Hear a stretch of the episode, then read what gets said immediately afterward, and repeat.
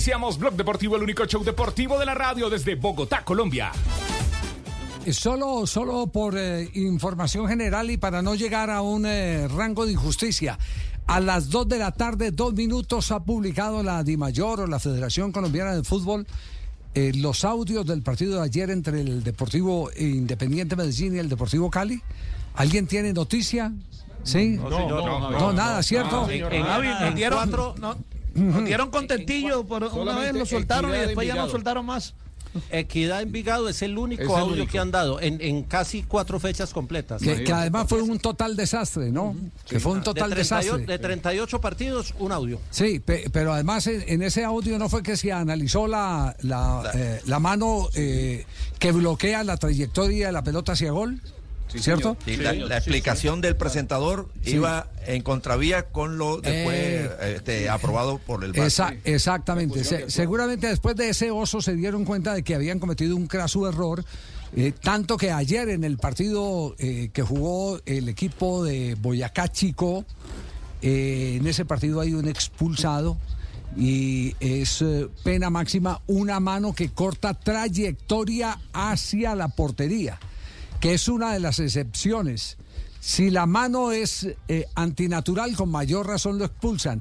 Y así sea una mano natural, pero que bloquea el recorrido para ir a gol, es una de las grandes excepciones que hay. Ayer el árbitro de ese partido, ¿quién fue el que pitó ese, ese juego? Héctor Rivera. Héctor Rivera. Expulsó a Eduardo Vanguero. sí, Ah, expulsó a Vanguero, lo hizo bien.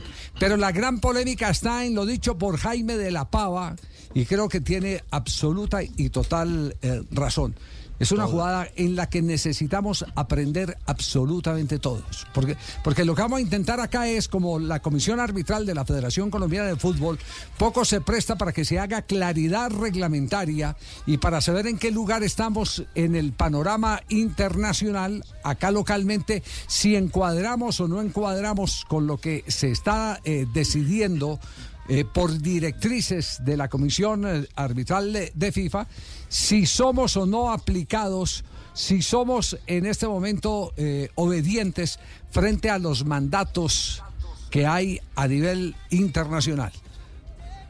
Escuchamos a Jaime de la Pava, porque lo de Jaime de la Pava, en un partido en el que hubo más cosas para discutir, porque, porque no es solo el lado del Medellín, eh, el reclamo de- del gol del Medellín. También hubo una mala expulsión del atacante de León de Independiente Medellín. Sí, señor. Y Sí, para señor. mí hubo una jugada del 20 del Deportivo Cali con codo arriba a la cara de un rival que eh, se castigó con amarilla, para mí era tarjeta roja. Es decir, hay, hay muchas, muchas cosas que, que discutir, pero la más importante es la que nos genera a, a todos confusión, porque inclusive eh, parte de lo que vamos a tratar de destrabar en este programa son las diversas opiniones que hay eh, entre analistas arbitrales, gente que se ha dedicado a estudiar el, arbitraje, eh, la manera como eh, los legisladores y los instructores han querido que en todos lados se eh, tenga la misma línea de comportamiento frente a las reglas. Lo que dijo Jaime de la Pava, el técnico del Deportivo Cali, que cayó ayer 1-0 frente a Independiente Medellín en el Atanasio Girardot. Chaverra tenía que irse con roja previo al gol de Medellín. Pueda que interprete yo reglamentariamente la acción, porque si Sandoval en esa norma de ventaja marca gol, pues es gol nuestro. Y en esa contra nos marcan gol, pero la acción a Córdoba es roja. Y esos son factores que han venido sumando, porque sí me llama la atención que la acción del penal, que creo que no es penal, eh, por eso llaman al árbitro, lo verifica y me- siempre es importante verificar este tipo de acciones y que el mismo central la determine porque la ha visto 20 veces. Es- Es una acción, la sangre por la boca y la nariz no es que una mariposa se le paró. Reclamo contundente. ¿Por, qué nos reconstruimos para los eh, oyentes la acción? Se disputaba una pelota en ataque por parte del Deportivo Cali. Por banda derecha. Banda derecha, ¿cierto? Cerca de la Hay un tribuna duelo. occidental. Así es. Chaverra le pega un codazo Lo espera A y Córdoba. le, y le pone el codo en la cara. a Córdoba. Así es. ¿Cierto? Pero le pone, no, le pega con el codo. claro, lo sí, impacta, que-. Lo Lo revienta, espera, sí, lo lo revienta, lo Así es, revienta. exacto. Eh, la pelota queda en poder del chino Sandoval, ¿cierto? Termina en un remate eh, que va a las manos del arquero eh, Chaus. Sí. Chau sa- saca largo y de ahí se deriva la jugada eh, de gol del Deportivo Independiente Medellín. Se sanciona eh, como válido el tanto por parte de Matorel, el árbitro del partido, pero no hay ningún tipo de medida disciplinaria. ¿Por qué, por qué exigimos? Porque antes uno pide encarecidamente eh, que por- si por favor, si son tan amables y nos pueden regalar eh, los audios, ahora, ahora esto se convierte ya en una exigencia. ¿Por qué exigimos eh, el tema eh, de eh, el audio para verificar qué fue lo que se debatió y en qué lugar estamos, si estamos equivocados no, o no, quienes están aplicando el reglamento frente a lo que se ha decidido internacionalmente? Entonces, eh, mm, como no hay audio, eh, pues eh, vamos a tratar de ser lo más eh, constructivos posible con la jugada para que la gente entienda, porque sé que hay mucho debate en este momento en las redes. Yo no sé eh, si mis compañeros tienen alguna opinión en particular. No sé si alguien considera que el proceder del árbitro fue legítimo o qué observación tiene. ¿Cierto? Antes de, de empezar el debate. Él da bien la, la norma de ventaja en esa jugada en particular. Me parece que da la norma de ventaja perfecto. ¿Usted cree que da la norma de ventaja? ¿Cierto? Sí, le dio la norma de ¿Usted ventaja al da- Cali. Ajá. Al, al Cali Le porque queda el chino, el chino eh, este, conduce, Sí. gambetea hacia adentro, remata con izquierda, no le sale a gol, le sale a las manos del arquero. Ajá. Sale la jugada ahí con, eh, con Vázquez, el arquero le saca rápido a Vázquez, que está libre, da el pase largo eh, para, para la llegada Profe, de... lo mismo que hemos descrito. La, la- la pregunta concreta es, ¿usted qué cree? ¿Que, que- que le quedó faltando faltó- la roja de, de invalidar el gol? No, no, para mí estuvo bien, en la, eso se puede llamar en lo técnico, pero Sí. me parece que en lo disciplinario falla. Bueno, es que, ahí es donde a está, en lo técnico es donde está eh, en este momento eh, la gran discusión. En lo técnico. Está en este, en este eh, momento, tenemos a dos, tal vez de los más acatados analistas arbitrales que tiene el país. Está José Borda y está Andrés Grimaldo de, de Bar Central. Eh, José ha mantenido una, una teoría, que es la teoría de que eh, se debe revisar eh, el gol, inclusive desde el momento en que se produce la acción que da para tarjeta roja de- de- del jugador de Independiente Medellín. Eh, José, ¿cuál, cuál es eh, el, el sustento de su teoría? Eh, buenas tardes. ¿Qué tal? Saludo cordial para usted y para todos los oyentes de Blue Radio. Pues el sustento de mi teoría es las leyes del fútbol. Generalmente, o la- todas las leyes parten de un principio en que no se debe beneficiar al equipo infractor. Esa es la premisa y eso es lo que los árbitros deben propender, no ser el equipo infractor. Y aquí, en este caso, hay tres situaciones. Una, hay una conducta violenta donde eh, a un jugador le hacen falta, Segundo, el resultado de esa conducta violenta rompen al jugador, recibe una herida en su cara, sangra, emana sangre. Y tercero, el equipo, eh, su equipo recibe un gol. O sea, son tres situaciones en contra que todas quedaron impunes. Aquí, por encima de los protocolos, por encima de, están las reglas del fútbol y se deben cumplir. Ya. Eh, Andrés Grimaldo lo tenemos también en línea eh, de Bar Central. Andrés, ¿cómo le va? Buenas tardes. Hola Javier, ¿qué tal? Un gusto saludarlo a usted, a todos los oyentes de Blue Radio y bueno, mi teoría es que efectivamente Matorel pues debió haber sancionado esa falta inicial en donde se recibe un golpe el jugador de Juan Córdoba en su cara que ameritaba pues una tarjeta roja, pero pasa que él dejó continuar la jugada, el balón llegó hasta Eder Chaux y cuando Chaux hace el saque comienza una nueva jugada. Ya allí lo que pudo haber hecho o debió haber hecho el VAR era llamarlo rápidamente al árbitro, pues cosa que muy rara vez pasa porque pues fue, fue una acción muy rápida y salieron de contragolpe inmediatamente. Eh, pero ya cuando termina la jugada y es gol, ya pues digamos que el VAR ya queda fuera de, de la acción y no puede anular el tanto. Puede sí llamarlo eh, para, para el tema de la tarjeta que, que omitió, pero ya el gol eh, pues fue convalidado y no puede no puede anularlo. Entonces el error inicial parte pues desde el árbitro Matorel, que es quien no sanciona la falta en el momento en que debía sancionarla y aplicar el correctivo disciplinario. Sí. Eh, José, usted insiste en la teoría de que la acción de gol debió haber sido invalidada, devolverse hasta la, hasta la jugada del, del, del impacto. Javier, hay error del árbitro porque no ve la jugada. Sí. él tiene que estar bien ubicado y ver una conducta violenta de esa. Segundo, el asistente también se equivoca, fue en las barbas de él, ¿cómo no van a ver una agresión? Si ellos pitan y cortan la situación inmediatamente, pues obviamente solamente la expulsión y todo queda normal. Aquí también hay error del VAR. ¿Por qué? Si el VAR sabe que eh, la jugada cambia, el APP comienza cuando Chaus coge el balón en sus manos, el arbitraje debe ser preventivo, deben llamarlo y evitar, incluso cuando él tiene el balón en sus manos y lo va a poner para que el jugador del Medellín salga ya por el costado, deben llamarlo y prevenir la situación.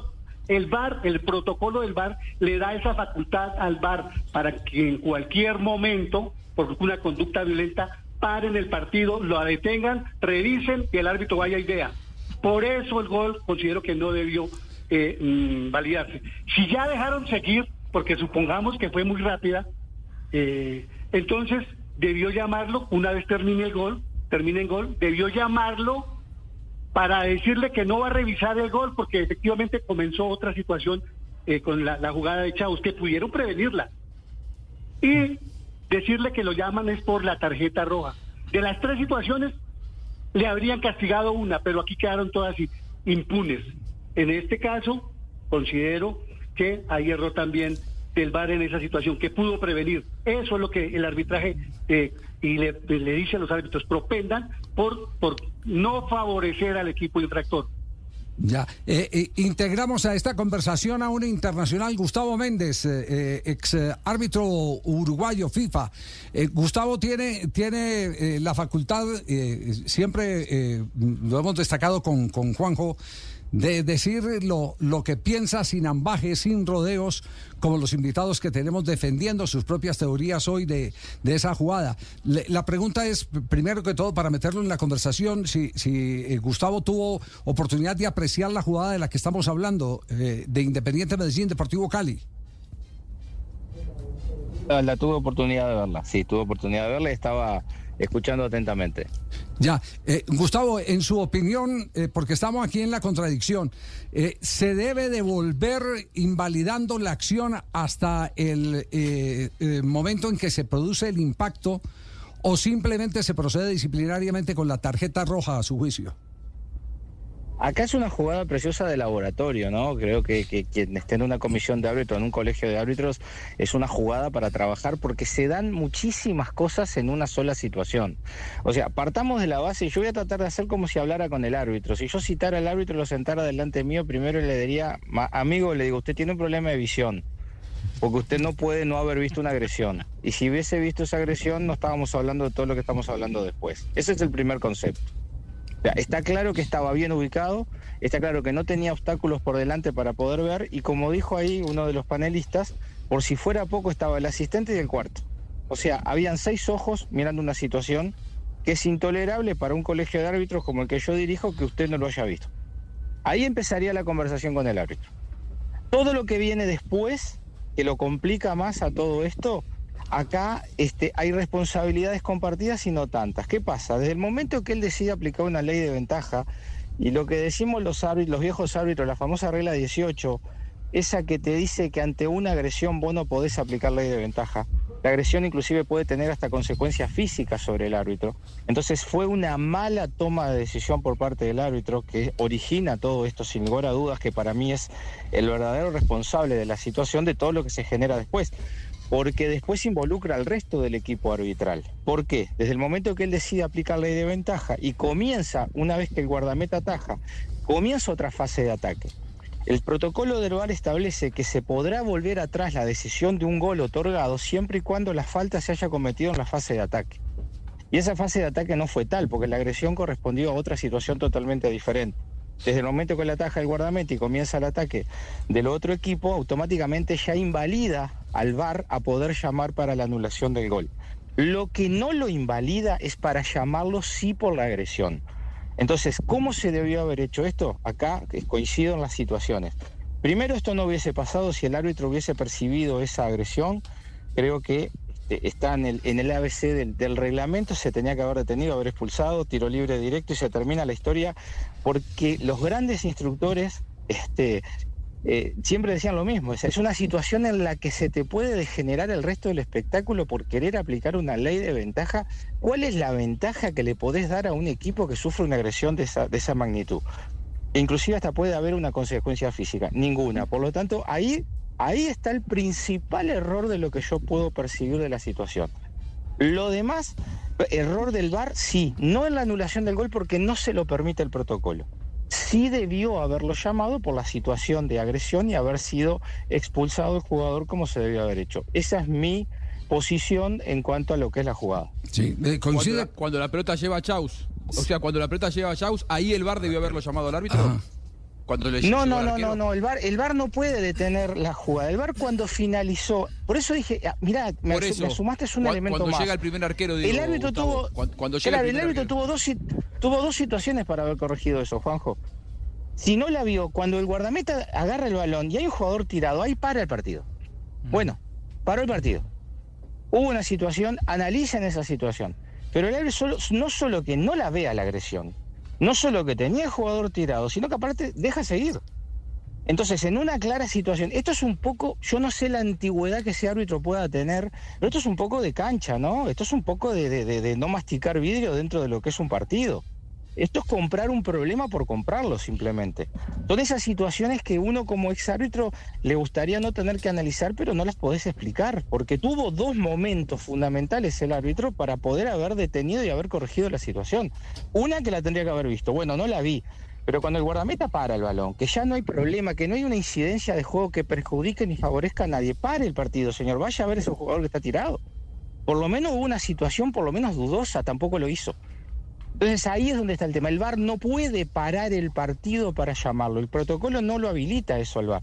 El VAR una vez que se detiene, antes que se reanude el juego, ahí sí, espere, no reanude, no reanude que estamos en una fase de análisis, pero lo único que el VAR estaba habilitado a analizar, Juanjo, era la agresión, no podía analizar otra situación. No sé si quedó clara la, explicación. Sí, eh, An- Andrés, eh, eh, esto coincide con su teoría en, en su bar central, ¿no? Sí, exacto. O sea, es una jugada de fase de ataque diferente. Eh, pues yo pues, respeto a lo que dice eh, Gustavo, pero pues yo sí he visto que paran el partido muchas veces. Pues, Solo que en esta jugada, pues como digo, es muy rápido. O sea, es una jugada en donde Chaus recibe el balón, saca, sale un contragolpe. Hubiese sido muy, no sé, anticlimático, anti todo, eh, que, que el VAR hubiese llamado, no, espere, pare porque, porque pasó algo. Eh, no, ya listo, el árbitro se comió la falta, la omitió, dio una ventaja mal dada, no sé, no sé lo que habrá hecho Matorel, pero ya cuando continúa el, cuando continúa el partido, cuando llega la otra jugada y termina en gol, pues ya el VAR lo único que puede hacer es eh, efectivamente llamar para que se aplique el castigo disciplinario, pero el error principal parte pues del árbitro, como dice el compañero. Sí, eh, eh, Gustavo, Gustavo, aquí lo que está quedando en evidencia es que estamos eh, eh, muy pobres a nivel arbitral en el fútbol colombiano. eh, Porque usted está sorprendido con esto. No, yo, a mí no, yo no, yo no creo que solo es el tema de Colombia, esto es un tema sudamericano, o sea, el, el- el- el problema del arbitraje es a nivel sudamericano y viene ya de décadas, ¿no? Se han hecho las cosas muy mal, se han hecho las cosas muy mal desde tener una, una, comisión de árbitros en Colmebol que sancionaba a los árbitros simplemente porque un dirigente se quejaba, pasamos a, a permitir absolutamente, absolutamente todo. O sea, acá lo que falta es un tema de base, también hay que ver las indicaciones que recibe. Yo siempre les digo lo mismo. A veces se critica con mucha liviandad la actitud de un árbitro, pero habría que averiguar cuáles son las instrucciones que recibe de quienes dirigen el arbitraje también.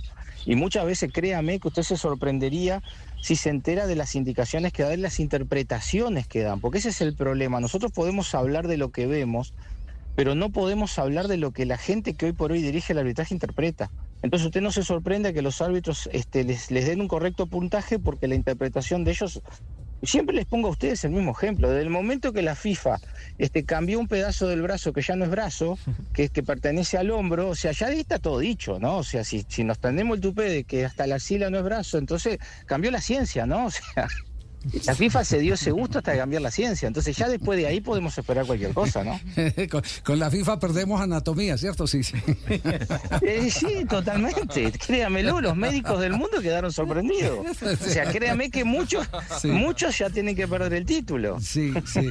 Eh, eh, José, José, eh, ¿tiene algo, algo más que agregar sobre, este, sobre este tema? ¿Se mantienen que la película se debió devolver hasta la tarjeta roja? Pero por supuesto, don Javier, Sí. y quiero, no por contradecirle a Gustavo, pero sí el VAR puede llamar al árbitro en cualquier momento de acuerdo a lo que está establecido en el protocolo, que no pasa, pero si yo, como él dice, eso es de potrero, de haber conocido el arbitraje, de mirar, si yo veo que puedo prevenirme una situación mayúscula, pues obviamente paro y le digo, venga, vamos a, estamos revisando la jugada, espera un momento mientras comprobamos si efectivamente pasó. Lo demás, efectivamente, la jugada la pasó, si no lo paró, porque fue muy rápida, y llegó al otro lado, hubo gol, después del gol debió el VAR llamarlo. Por eso digo que el, el árbitro se equivocó inicialmente aplicando esa supuesta ventaja que no tenemos duda o no tenemos eh, la certeza, la certeza nos lo daría el audio si la federación publica los audios y aplicó qué fue lo que hizo. Pero aquí no, aquí estamos No, suponiendo ¿sabe lo que que. No es generar polémica, discúlpeme, no es generar polémica, pero nos estamos olvidando de algo. Acá todo lo queremos explicar con el VAR. Acá el que debió haber llamado es el asistente del cuarto árbitro, no el VAR. El VAR, desde el punto de vista del protocolo, el VAR no puede detener el partido. El VAR está inhabilitado a eso. Los que sí pudieron haber salvado la situación son los compañeros que están al costado. Eso sí debieron haberle dicho, pará, volver atrás. Por eso lo pueden hacer porque tienen el intercomunicador. Acá hay protocolos, por eso dije, es muy fácil criticar, pero no, no podemos seguir explicando todo por el VAR. Porque ahí está el problema del arbitraje, nos olvidamos de arbitrar. Se tiene que arbitrar en campo, en cancha. Entonces son los compañeros que están ahí los que debieron haber auxiliado, co- como se hacía antes que no estaba el VAR. Antes era el diálogo entre asistente y cuarto árbitro. Quinto árbitro si lo había. Entonces no podemos cargarle al VAR una responsabilidad que absolutamente la única responsabilidad que el VAR tiene anoche fue no haber vuelto atrás en la situación de la expulsión del jugador y no tenía desde el punto de vista del protocolo otra responsabilidad que esa. Pero sí coincido con usted y no nos olvidemos que hay un paso previo que al VAR. Que son los compañeros que están al costado. Hay un asistente que estaba ahí y hay un cuarto árbitro que estaba en esa zona, fue la zona de las bancas. Entonces ahí es donde está claro. lo más grave de la situación. Primero sí, la responsabilidad del árbitro, luego del asistente, efectivamente, pero es que ocurren las barbas de él y no pasa nada.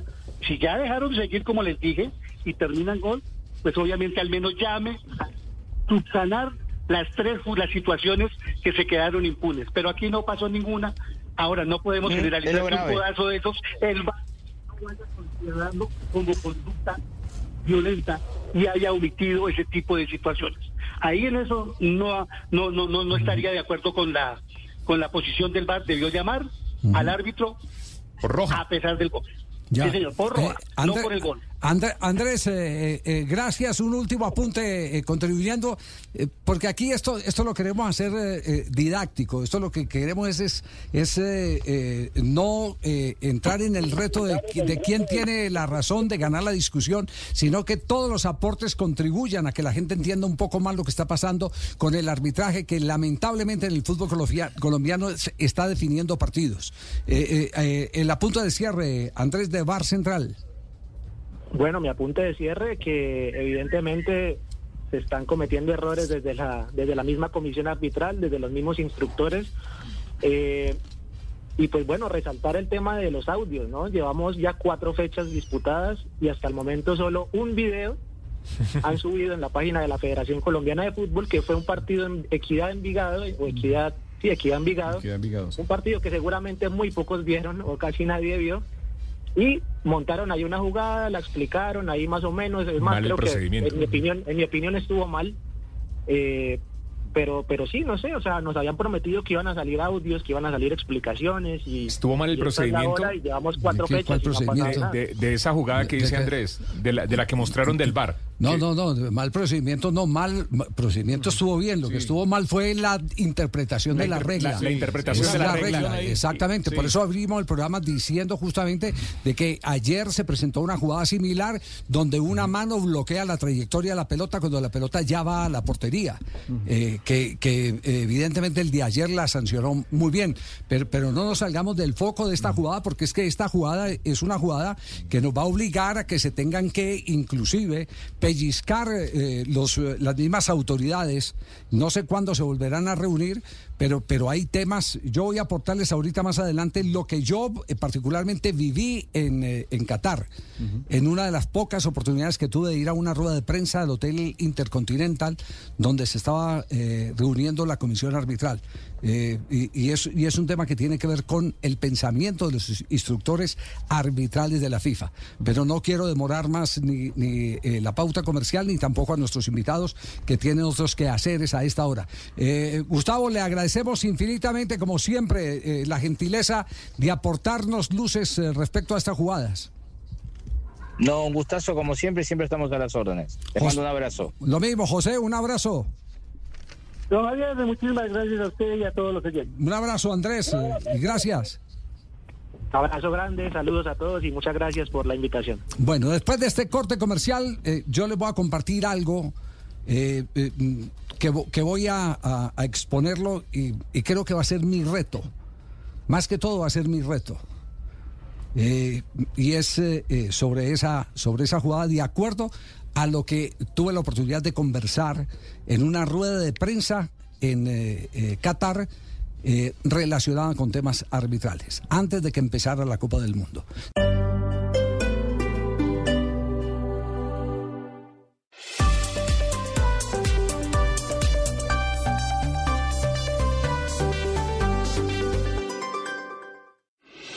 La noticia del momento en Blue Radio.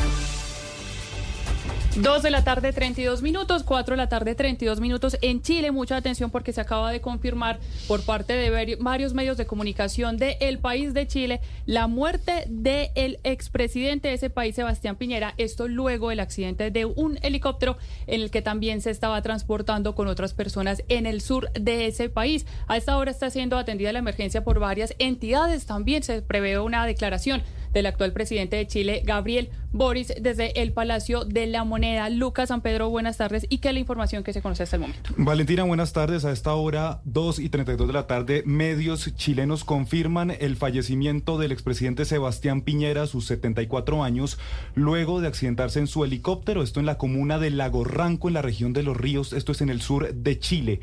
Lo que confirma a esta hora el gobierno chileno, más exactamente el Servicio Nacional de Prevención y Respuesta ante Desastres, es que una persona falleció y tres personas más habrían resultado lesionadas, quienes serían familiares del exmandatario, pero de momento quienes confirman el fallecimiento son los medios chilenos, quienes aseguran que esa persona fallecida es el exmandatario. Esta Valentina, por supuesto, es información en desarrollo que estaremos ampliando más adelante. Y a propósito, Lucas, hasta ahora hay comunicados que llegan, por ejemplo, desde Argentina. La oficina de la presidencia de ese país está lamentando el trágico fallecimiento de Sebastián Piñera en este accidente que todavía está en proceso de atención por parte de las autoridades. También hay reacción en este momento por parte del expresidente colombiano Iván Duque, quienes fueran muy cercanos, quien a través de su cuenta de X comparte una foto de los dos juntos y asegura que siente un dolor muy grande por la muerte de su amigo y compañero Sebastián Piñera, a quien cataloga como un líder único, un ser humano íntegro y un amigo con muy, como muy pocos que siempre apoyó a Colombia y envió un mensaje de solidaridad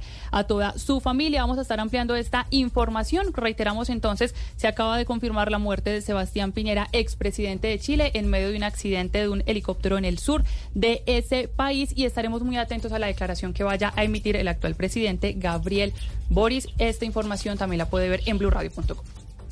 Les, decía que antes del Campeonato del Mundo eh, tuvimos la oportunidad de estar en una reunión donde se tocó un tema.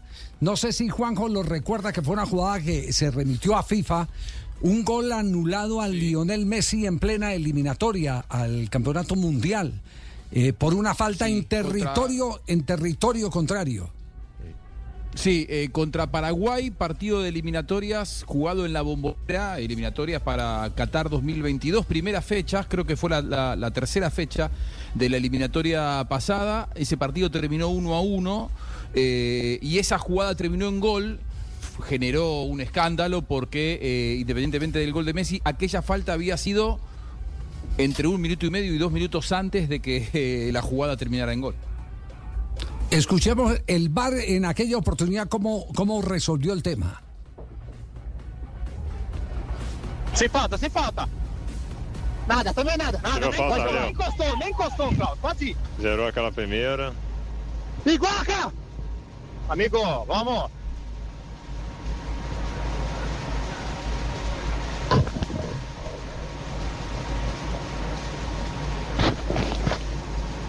Já limpou o do anterior? Já limpou, né? Não. Segue, Possível segue. impedimento. Segue, já, já bateu no Valeu, delay. é. Atenção com os braços. Le está diciendo que Vamos siga lá. y están revisando una acción con los brazos. Checa lá, o possível Uma aberta. Vai voltando, volta, volta, volta. E lá no início, lá no início, lá no início, lá no início. Volta, volta. Desde el VAR están Volta lá naquela, volver a lá falta de jogada inicio de possível falta. Aí que eu quero ver. Eu quero ver aí, close up. Aí, Quiero ver de la posible Olha, falta, olha. el VAR. Isso. Falta. Segue, segue. Falta. Ok, segue. A? Agora É. segue, segue. Falta, certo? Agora segue, quero uma aberta. Segue. Vai sair o 18, viu, Claudio? Ok. Agora- jogadores Está haciendo seguir la posição jugada e después de la sem falta. interferência Segue. alguma, ok, Camille? Aguarde, checando todo o app. Isso tudo é PP por enquanto, Sim, Rodrigo. sim. Quero ver essa El árbitro pide y le Impedimento. dicen que tenga paciencia. Não, espera um Offside. Offside. Tá tudo certo aqui Offside. Para fazer a substituição. Quem Na hora do sair? Ok, segue, ok? 18. Vou, suge... Vou a Não, fala, revisão. Espera, tá, Ok. lá em cima. Klaus. Klaus. Oi. Recomendo, Aí está dizendo a te a recomendo um on-field review por possível falta em início de app, ok? Ah, Lá não. próximo ao, ao, ao Bruno, ok? Le recomiendan un field review por posible falta en el inicio de la acción. Y el hombre va y eh, invalida la acción, eh, que fue un golazo de Lío Messi, ¿cierto? Después de- bueno, después pues de 20 esa jugada, que pasó esa mucho jugada, tiempo. claro, esa jugada fue llevada a la FIFA, a la comisión arbitral de FIFA. Y justamente se tocó en una de las ruedas de prensa eh, que tuvimos la oportunidad de, de asistir en el Hotel Intercontinental donde estaban los árbitros del Campeonato Mundial y por supuesto los instructores. Cuando se habló del tema, eh, porque eh, se determinó que eh, eh, jugadas como estas ya hacían parte de una fase distinta del ataque, que debía, debiera estar mucho más cercano el, el acto que invalida la infracción, que invalida la acción cuando se habló del tema. Yo recuerdo que dentro de la conversación estaban, y, y ahí estaba Busaca, no, no recuerdo qué otro instructor arbitral, dentro de la, de la conversación se habló de tres cosas que son excepción. Una, un gol. Hay un gol en la portería eh, eh, del, eh, equipo que después va a atacar y convierte el gol en la otra portería. Se revisa, se devuelve y se da el primer gol, no el segundo gol, desde que esté legítimamente concebido. Entonces esa fue la primera excepción. Después se habló de la segunda excepción. Penalti. Por eso yo digo que, que José Borda va a terminar con la razón. Mire, este, este no es un reto de sabios ni nada por el estilo. Yo creo que esta jugada, lo, lo que pasó ayer en Medellín, Deportivo Cali, debe ir a la FIFA. Y quien eh, la debe consultar es la misma Federación Colombiana de Fútbol para que nos haga claridad a todos. Si, si el VAR o no se puede volver hasta allá, porque repito, en esa reunión en el Hotel Intercontinental en Doha, se habló del gol como excepción y se habló del penalti. Hagamos el ejercicio eh, de- del penalti. Te cometen un penalti. La pelota va a manos del arquero, como llegó ayer la pelota a manos de Chaus. Y terminan haciendo un gol en la otra portería. Entonces no se puede revisar porque el penalti eh, que se dejó de pitar arranca en una última jugada eh, después de que el Claro. arquero la toma con la mano. En una nueva fase de juego. En una nueva fase de juego, no, hay ya nueva fase de juego. Y la tercera excepción, juego violento, en lo que hizo mucho énfasis quienes estaban eh, en la tertulia, ahí en el Hotel Intercontinental. una acción de tarjeta roja. Se debe devolver. Por eso ayer tratando un poquitico de, recordar toda esa conversación en las horas de la noche, cuando tuve la oportunidad de ver eh, la jugada, yo dije, pero si, si esto ya ocurrió, sobre esto ya, a raíz de la jugada de Lionel Messi en la eliminatoria, hubo una consulta a la Comisión Arbitral de FIFA y la Comisión Arbitral de FIFA habló de estas tres excepciones. Aquí no, no se trata eh, de llevarle la contraria absolutamente a nadie. Se trata es que encontremos un camino que sigamos absolutamente todos. Que sea eh, eh, consciente eh, la gente hasta dónde se puede devolver una acción. Por eso le digo, en esa conversación hubo tres excepciones. Vuelvo y repito, un penalti. En el penalti usted perfectamente puede haber una segunda jugada y hasta una tercera jugada. Y sin embargo se ha visto en el fútbol europeo que se devuelven hacia el penalti. No interpretan eh, como una jugada distinta de una fase diferente porque consideran que por encima de todo tiene que haber justicia. Y después lo de eh, el gol. Si hay un gol, vale el primer gol que, la tecnología no, no, no, lo, no lo pudo determinar en su momento, porque hoy en día hay eh, cómo determinarlo, eh, sino que es el VAR el que, el que puede resolver. Si hay un gol, se devuelve a ese gol, así, así se haya tocado 3, 4, 5, 6, 7, 8 veces, no necesariamente tiene que ser en esa fase de ataque. Y después el juego violento. El juego violento. Yo lo único que les digo es, si no tengo la razón, seré el primero en venir a este programa y seguramente invitaré a José Borda para, para que también lo exponga. Ser el primero en decir, eh, leí mal y escuché mal la en la reunión de Doha. Pero eh, también, eh, apenas se tenga respuesta sobre eso, ojalá sea a través de la Federación Colombiana de Fútbol, que mande la jugada a la FIFA, que se la analicen en FIFA. Si es así, pues diremos, hemos contribuido con algo para que la gente no viva en un mar de confusiones, porque todo el mundo está viviendo en un mar de confusiones en el fútbol colombiano. ¿Por qué? Porque hay distintas interpretaciones de aplicar el reglamento. En el partido entre Envigado y Equidad, eh, ustedes ya saben, la mano eh, que corta la trayectoria de la pelota que va a la portería no fue mano punible para el árbitro. Ayer sí fue mano punible para el partido de Boyacá Chico. Entonces, cuando eh, se muestran esas dos contradicciones, la gente termina por perderle la credibilidad al fútbol porque no sabe quién le está.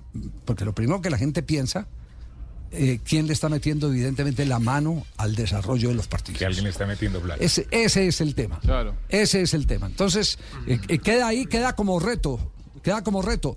Ojalá ya que no son capaces de publicar los audios, que les avergüenza eh, de pronto el contenido de los audios, como el que todavía no han eh, revelado de- del partido de Roldán, eh, que les da eh, miedo o, o les da eh, pena eh, eh, que se den cuenta que hay tantas incongruencias, pues ojalá en esta oportunidad eh, pues nos hagan el favor en la comisión arbitral y eleven a la FIFA eh, esta consulta para saber cuándo se trata, eh, hasta dónde eh, Claro. y, y de qué se trata la mm, mm, repetición de imágenes, desde qué momento y si las tres excepciones que escuchamos ese día en Doha evidentemente todavía están vigentes porque también puede ser que las cambien cada, cada Claro, 15 porque- días. Porque cambia todo. Javi. Claro. La, la verdad que inclusive no, está, no estaría mal que la FIFA, apoyándose en esta acción, aprovechara la oportunidad y diera a conocer masivamente esto de las excepciones. Porque la verdad es que cambia mucho y daría mucha más tranquilidad con respecto a la interpretación y el uso del VAR. Eh, aunque termine la fase, si es lo suficientemente importante, se puede volver atrás con el objetivo de privilegiar la seguridad dentro del partido de fútbol. Y, la verdad es que no la veo a la FIFA haciendo un hincapié en el tema, ¿no? Es como que hay una zona gris siempre alrededor de, estas cosas. Bueno, esperemos que algo, que algo ocurra, pero, pero es de urgente eh, eh, necesidad el que primero se revelen los audios del bar. Y segundo, es de urgente necesidad que todos nos pongamos de acuerdo con las jugadas, para que no tengamos partido tras partido interpretaciones distintas de las mismas jugadas. ¿Será que Eso dependiendo de o Berman? de la liga o dependiendo del árbitro Ahora- o dependiendo del colegio donde está o dependiendo de la comisión arbitral de la Federación Colombiana de Fútbol. Así de simple. Pues a mí no me sirve ese tipo de cosas. ¿No le sirve qué, doctor? nosotros, eh, Pues dejamos qué? de medicar, Javier. ¿no? Sí. Sabe que nosotros, el doctor, Ah, usted, usted prefiere que nos quedemos en el que error, en, sí. para nosotros seguir experimentando la medicina. Pero usted ni era el programa. Ya, por eso, nosotros estamos pendientes de todo este tipo de cosas. eh, por eso estamos probando la impuneomicilina. ¿Y eso qué es? Impuneomicilina, una crema tópica que le vamos a dar a los árbitros para que dejen, para que dejen estas cosas, las cosas impunes que queden bien pitadas. Sí. El desapendejol. ¿Cuál? Desapendejol. Ese sí es para el bar. Lo Sí. Ese es como mentolado, ese es como mentolado. Es un mentolado, Sí, es, es un un- mentolado. un- una crema tópica que se puede usar en, en cualquiera de ¿Hay los un supositorio?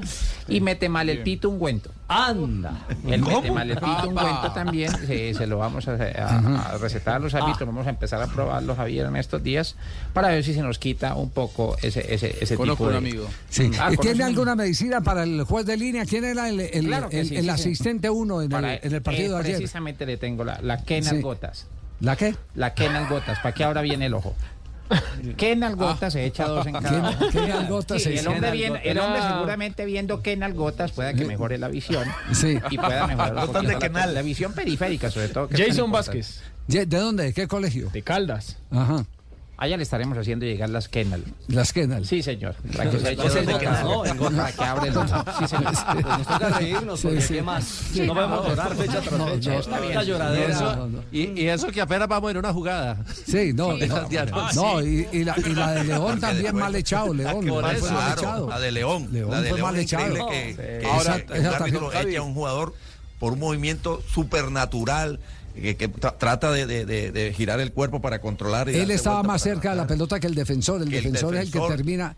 Ahí sí con la teoría de Teo, yo, yo no me choqué, sino que fue que eh, se me atravesó el poste. Sí, más o menos, sí. Sí, sí, sí. Exactamente. Javi, ¿y el penal también? Y el, el, pen- el penalti, penal. bueno, pero el penalti hubo por lo menos el acierto de la revisión. Claro, el bar corrigió. El VAR corrigió, Ahí el bar sí. corrigió. Le salvó, el bar le salvó la papeleta Bueno, pero Mazorera. diga- digamos que en el movimiento, en la acción, la rapidez de la acción, a- hay un movimiento que pudiera haber parecido algún choque de- del rival y después se comprobó que no. Sí, luego el bar, luego el bar tomó. No, no, no, por eso, pero le digo, ahí, no hay, ahí no hay ningún tipo de condena, porque para eso, sí, para claro, eso es que se, para- para eso es que se naturalizó el VAR, Exactamente. para que el VAR estuviera eh, corrigiendo ese tipo de hierros de los árbitros. Ahí sí no para como- que omi- omitiera los errores de los árbitros, que es totalmente distinto, que es totalmente diferente. Ahí sí pitó en campo, como don decía Javi, ¿le puedo dar una-. Sí, Sí, tal cual. Una, una interpretación libre de lo que para mí pasó ayer. Sí. Eh, la, la imagen en el bar la tienen que haber visto porque no pueden no verla. Es, es- es- es muy clara la imagen televisiva de que hay ahí una agresión y que ese jugador tenía que ser expulsado. Ahora, cuando ell- ellos, cuando la jugada siguiente termina en gol, saben que si le marcan al árbitro lo que pasó y que tiene que expulsarlo, lo terminan exponiendo porque quedan abiertos a que los jugadores del Deportivo Cali digan, pero escúchame, un jugador que tendrías que haber expulsado un minuto atrás y que terminó eh, eh, eh, en, acción de juego o terminó estando dentro del terreno de juego un minuto de manera incorrecta, me terminás castigando, terminás perjudicándome. Prefirieron omitir y hacerse como que no habían visto nada y de esa manera decir, nosotros estamos de acuerdo con el criterio arbitral inicial. Porque la verdad es que uno mirando la imagen es increíble que desde el bar no la hayan visto. Desde el árbitro central no puede no haberla vista, supongamos que no la vio, porque es la puede ver una sola vez. El asistente, increíble que no la vea, la puede ver una sola vez. El cuarto árbitro, increíble, la puede ver una sola vez. Ahora, en el bar no hay manera de que no la vean. Entonces digo, evidentemente ahí ellos, como termina en gol la acción, la acción siguiente, y prefieren mirar para otro lado para que no se arme un escándalo, porque si no, no sé No, cómo pues lo muy grave, si se no quedaron mirando para el a otro lado, muy grave. Todo, Sí. todo hace parte de las cepas. que De se las- ¿qué Yo creo que terminó pasando eso. En, en- en el- en los virus hay una cepa, ¿cierto? Sí, sí. Y parece que el árbitro sí. no sepa nada. Entonces, ese es el tipo. Y, y todo conlleva a Esa es que la cepa eh, más grave. Pero todo conlleva a que la enfermedad es única. Sí. Que haya varias cepas, varias variaciones, pero el astigmatismo testicular Sí, sigue durísimo. siendo la raíz de los Sí. la base. ¿Cómo la se base. llama eso en cristiano? Astig- que sea de- ven las cosas y se hacen los huevos. El Eso, astigmatismo esa, esa, testicular Sí, científicamente ¿Qué en bueno, algo te bueno. sirve para eso? No, Sí, no. así muy grave. Si quiere No, probar, no. eh, ¿hace, ¿hace cuánto no se echa Vuelvo y les dejo el ejercicio, vuelvo y les dejo el ejercicio. Si la falta hubiera sido dentro del área, el codazo, por más norma de ventaja que hayan otorgado eh, al, al, eh, eh, Deportivo Cali, si la pelota llega a eh, Chaux, no podríamos decir que es otra fase de la jugada. Perdón, pero la teoría no, no, no, puede ir hasta ahí. Por eso les digo, hay tres excepciones y, y ojalá la pudiéramos, la pudiéramos confirmar. Hay tres excepciones, gol, juego violento y pena máxima. Hasta donde usted puede devolver. Vamos a ver cuándo se tocará un nuevo tema de, estos en FIFA, donde cada rato pues analizan las consultas de la respectiva federación. Ay, pero sí pueden enviar la jugada a consultar a FIFA, si quisieran, pues. Claro, no, es que la federación la puede Sí, claro. consultar a FIFA. la Dejen, dejen federación. trabajar, trabajar. Sí. Nosotros eh, seguimos investigando ese tipo de Sí, más bien, a usted Sí, le conviene este, este, me conviene este, este, este estado, Este estado, eh, claro, de, este de tipo zonas grises le conviene a usted. gris sí. nos conviene a nosotros para nosotros investigar, llegar al punto. ¿Hasta dónde llegue, piensa llegar? Pues como ¿Qué medicamento está desarrollando? El último para ir a comerciales. El último medicamento no, no pitunculomicina. Sí. Es el que más nos ha, no, pitunculomicina es uno de los que más estamos estudiando. En toda Latinoamérica. Sí. Ya Tibaquira que este quedó, quedó, quedó pendiente del Kenal Gotas, el hombre quiere, porque el hombre vive solo. Sí. Entonces el hombre quiere echarse tres gotas de Kenal Gotas todas las noches. Porque solo tres no Es se la más. Muy bien. ¿A quién le queda alguna duda de que el fútbol da revancha cada ocho días? En cada partido usted tiene una revancha. Sí, Es una frase. Sí, a nadie le queda la duda, especialmente Real. cuando usted es arquero. Cuando usted es arquero es cuando más revanchas tiene. Eder Chaux está en línea en este momento, figurón ayer entre Independiente Medellín y Deportivo Uy, sí. Cali. Eder, ¿cómo le va? Buenas tardes. Hola Javier, muy buenas tardes, un saludo cordial para ustedes en la mesa de trabajo. Muy bien, muy bien, muy feliz y muy contento del trabajo ayer y aún más también del resultado que pudimos sacar en casa. Uy, qué mano de, de- de balones sacó. Ese último de, de- del chino volando al ángulo superior izquierdo, fenomenal. Sí, sí, sí, ayer tuvimos bueno, la oportunidad de participar, digamos, en, en muchas más acciones que normalmente se presentan en un, en un partido y eh, obviamente con la expulsión eh, uno ya pues empieza a analizar o ya se veía venir que, que muy seguramente Cali nos iba a, atacar, iba a generar más volumen ofensivo. Y bueno, tocaba estar con, con esa disposición y lo hicimos eh, en gran manera, pudimos corresponder y ayudar al equipo cada vez que lo necesitó. Y de eso se trata, de que estemos bien preparados, para eso son los entrenamientos, para eso uno se prepara y, y poder contribuir al equipo con el trabajo, así como lo hicimos anoche. Bueno, pero el entrenamiento le da a usted facultades físicas, pero, pero hay un punto eh, que eh, quisiéramos que compartiera con nosotros. ¿Cómo después de la palera que le dan, eh, porque tampoco puede negar que hubo eh, responsabilidades en los goles del último partido, uno puede rehacerse futbolísticamente para pasar de enano a gigante? ¿Quién, quién, le, quién le ayudó? ¿La mujer? ¿La novia? ¿Usted es casado? Perdone que le pregunte que, que me le meta en el rancho. Sí, señor, yo soy casado, tengo dos hijas y obviamente ellas también hacen parte fundamental de, de, ese ánimo, de esa ese motor ese que, que lo inspira a uno, lo, lo lleva a uno a perseverar día tras día. Nosotros estamos acostumbrados a pasar por esos momentos de, de críticas, de, de momentos buenos, no tan buenos. Y todo eso ser parte también de lo que tiene que ver con el fútbol, en la parte deportiva. Eh, estamos acostumbrados a ello y, y- y muy seguramente después del partido con Junior, eh, recibir tres goles, quizá eh, algunos pueden decir que, que, que, que, hombre, el equipo se va a llenar de desconfianza, que no hay equipo, pero cuando uno confía y cree en su trabajo, cuando uno se prepara, tiene disciplina y profesionalmente uno todos los días está dispuesto a mejorar. Eh, ayer se dio la oportunidad, un gran partido, y el tratar de, de estar bien concentrado, el tratar de, de implementar lo que normalmente se trabaja día tras día. Yo creo que no es nada, eh, no hay un secreto, el secreto es siempre eh, trabajar, eh, eh, tener esa disciplina, ese profesionalismo y ya una vez en competencia obviamente aprovechar la oportunidad y estar atento a cada acción que, que se, que se da. Claro, pero debe haber algún momento de quiebre. Es decir, uno le hacen tres goles, lo señalan de responsable en, en los goles, uno llega a la casa aplanchado, eh, no, no sabe dónde dormirse, si para el lado derecho, para el lado izquierdo o, o de pronto en el sofacama, como para no eh, desvelar a la mujer, etcétera. ¿En qué momento se desconecta de eso para, para tener la fulgurante noche de ayer? ¿En qué momento? ¿Qué hizo? ¿Habló con alguien? ¿Quién, quién, quién lo motivó? ¿Quién le llenó la cabeza de motivación? Sí, es, es- es muy cierto. Normalmente cuando pasan esos episodios uno llega muy bloqueado, eh, con cierta duda, cierta desconfianza, y uno ahí donde mentalmente debe estar uno fuerte. Yo primero siempre he puesto pues todo en manos de, de Dios y confiando siempre su voluntad, pero siempre la familia es un motor, es un, eh, una voz de aliento, eh, una voz de fuerza para, para no, no decaer, más por el contrario siempre perseverar y, y ya una vez pues pasar esa página, ya un nuevo día, un nuevo amanecer y hay que prepararnos para lo que ha de venir. Y así sucedió después de Junior, después de Barranquilla. Ya lo que pasó, independientemente de cómo fueron los goles, el resultado, ya nos preparamos y, y hay que tener profesionalismo para siempre superar cada momento.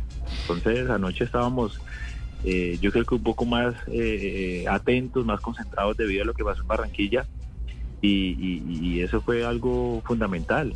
La familia también, el preparador de arqueros, el profesor eh, Jaime Brand, que también ha estado muy pendiente analizando cada jugada, todos esos mínimos detalles que a veces se conversan y se, y- y se preparan, eh, hacen la diferencia a la hora de un partido. Eder, pero eh, si uno va un poco más atrás en la película, eh, usted realmente nació en medio de esas dificultades. O sea, siempre ha sido alguien que ha retado eh, eh, su proceso. Usted llegó, estaba en Ibagué, casi que se retira de, del fútbol, le dan la oportunidad de debutar ni siquiera en Colombia, tiene que irse a Centroamérica. O sea, usted es un hombre que se renueva en medio de, de- de la adversidad. Resiliencia.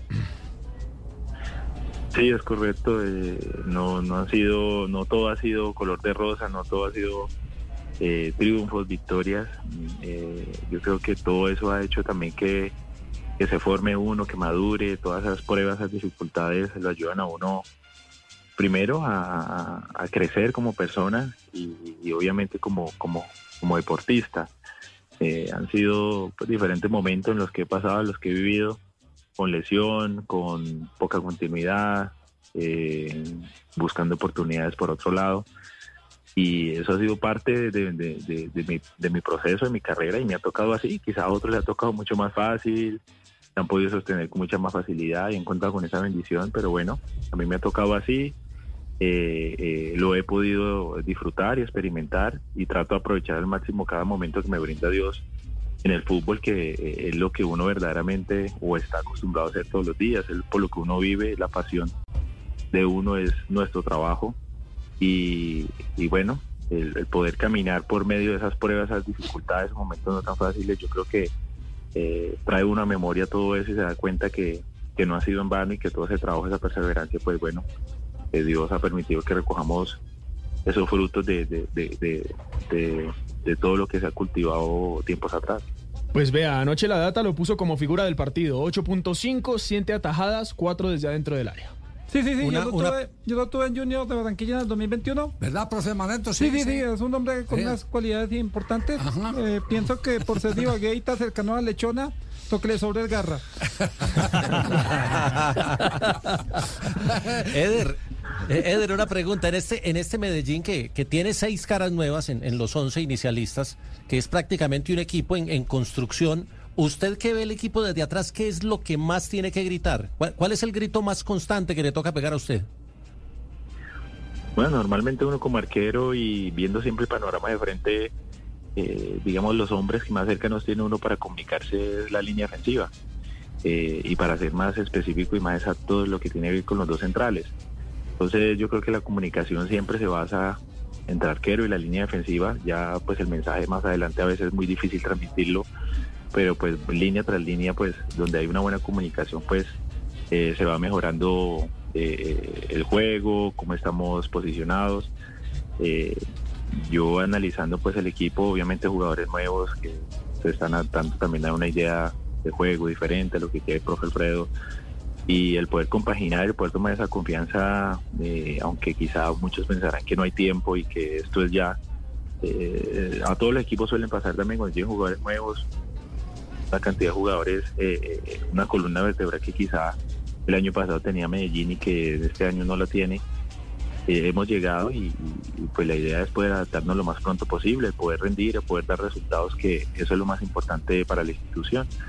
Entonces, eh, hemos, yo creo que nos falta de pronto tener un poco más de solidez en la parte de atrás, el poder eh, estar eh, mucho más eh, eh, cerrados en las líneas, el no, no darle mucha ventaja al equipo rival, porque hoy en día encontramos equipos muy competitivos que, que en cualquier momento te, te desequilibran y te hacen, eh, eh, te, te generan una, opción de peligro. Entonces yo creo que la línea ofensiva por nosotros atrás debemos estar muy atentos, muy concentrados y no brindarles esa, esa clase de ventajas. Y allí lo pudimos notar con Cali, jugadores de muy buen pie que nos generaron muchas opciones de gol y, y donde eh, el volumen ofensivo fue, fue importante para ellos.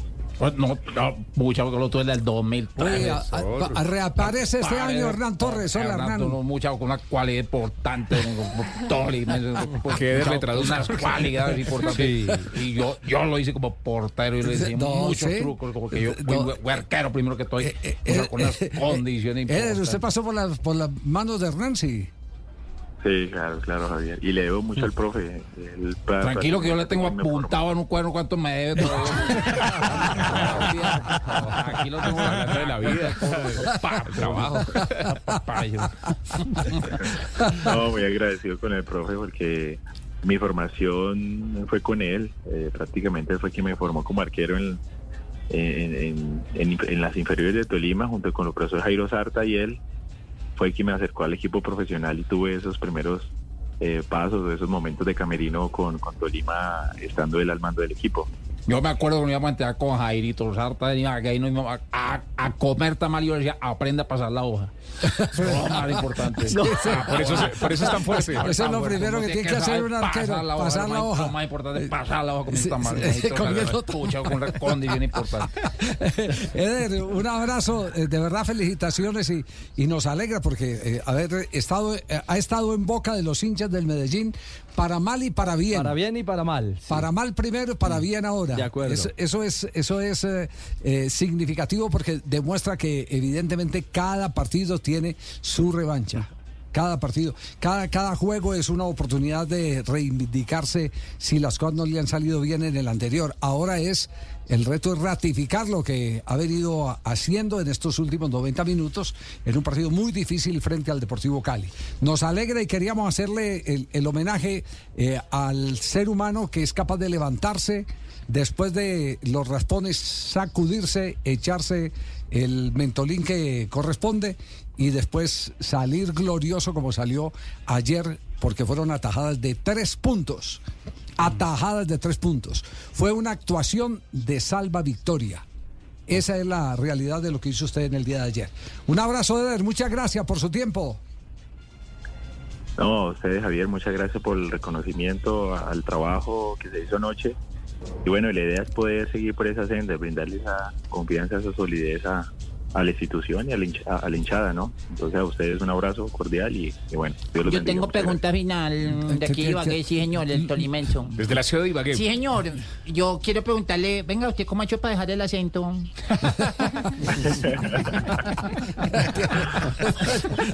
Sí, es muy neutro, es muy Sí, neutro. oye, yo- yo- es difícil, uno Sí, me no, tanto tiempo para acá.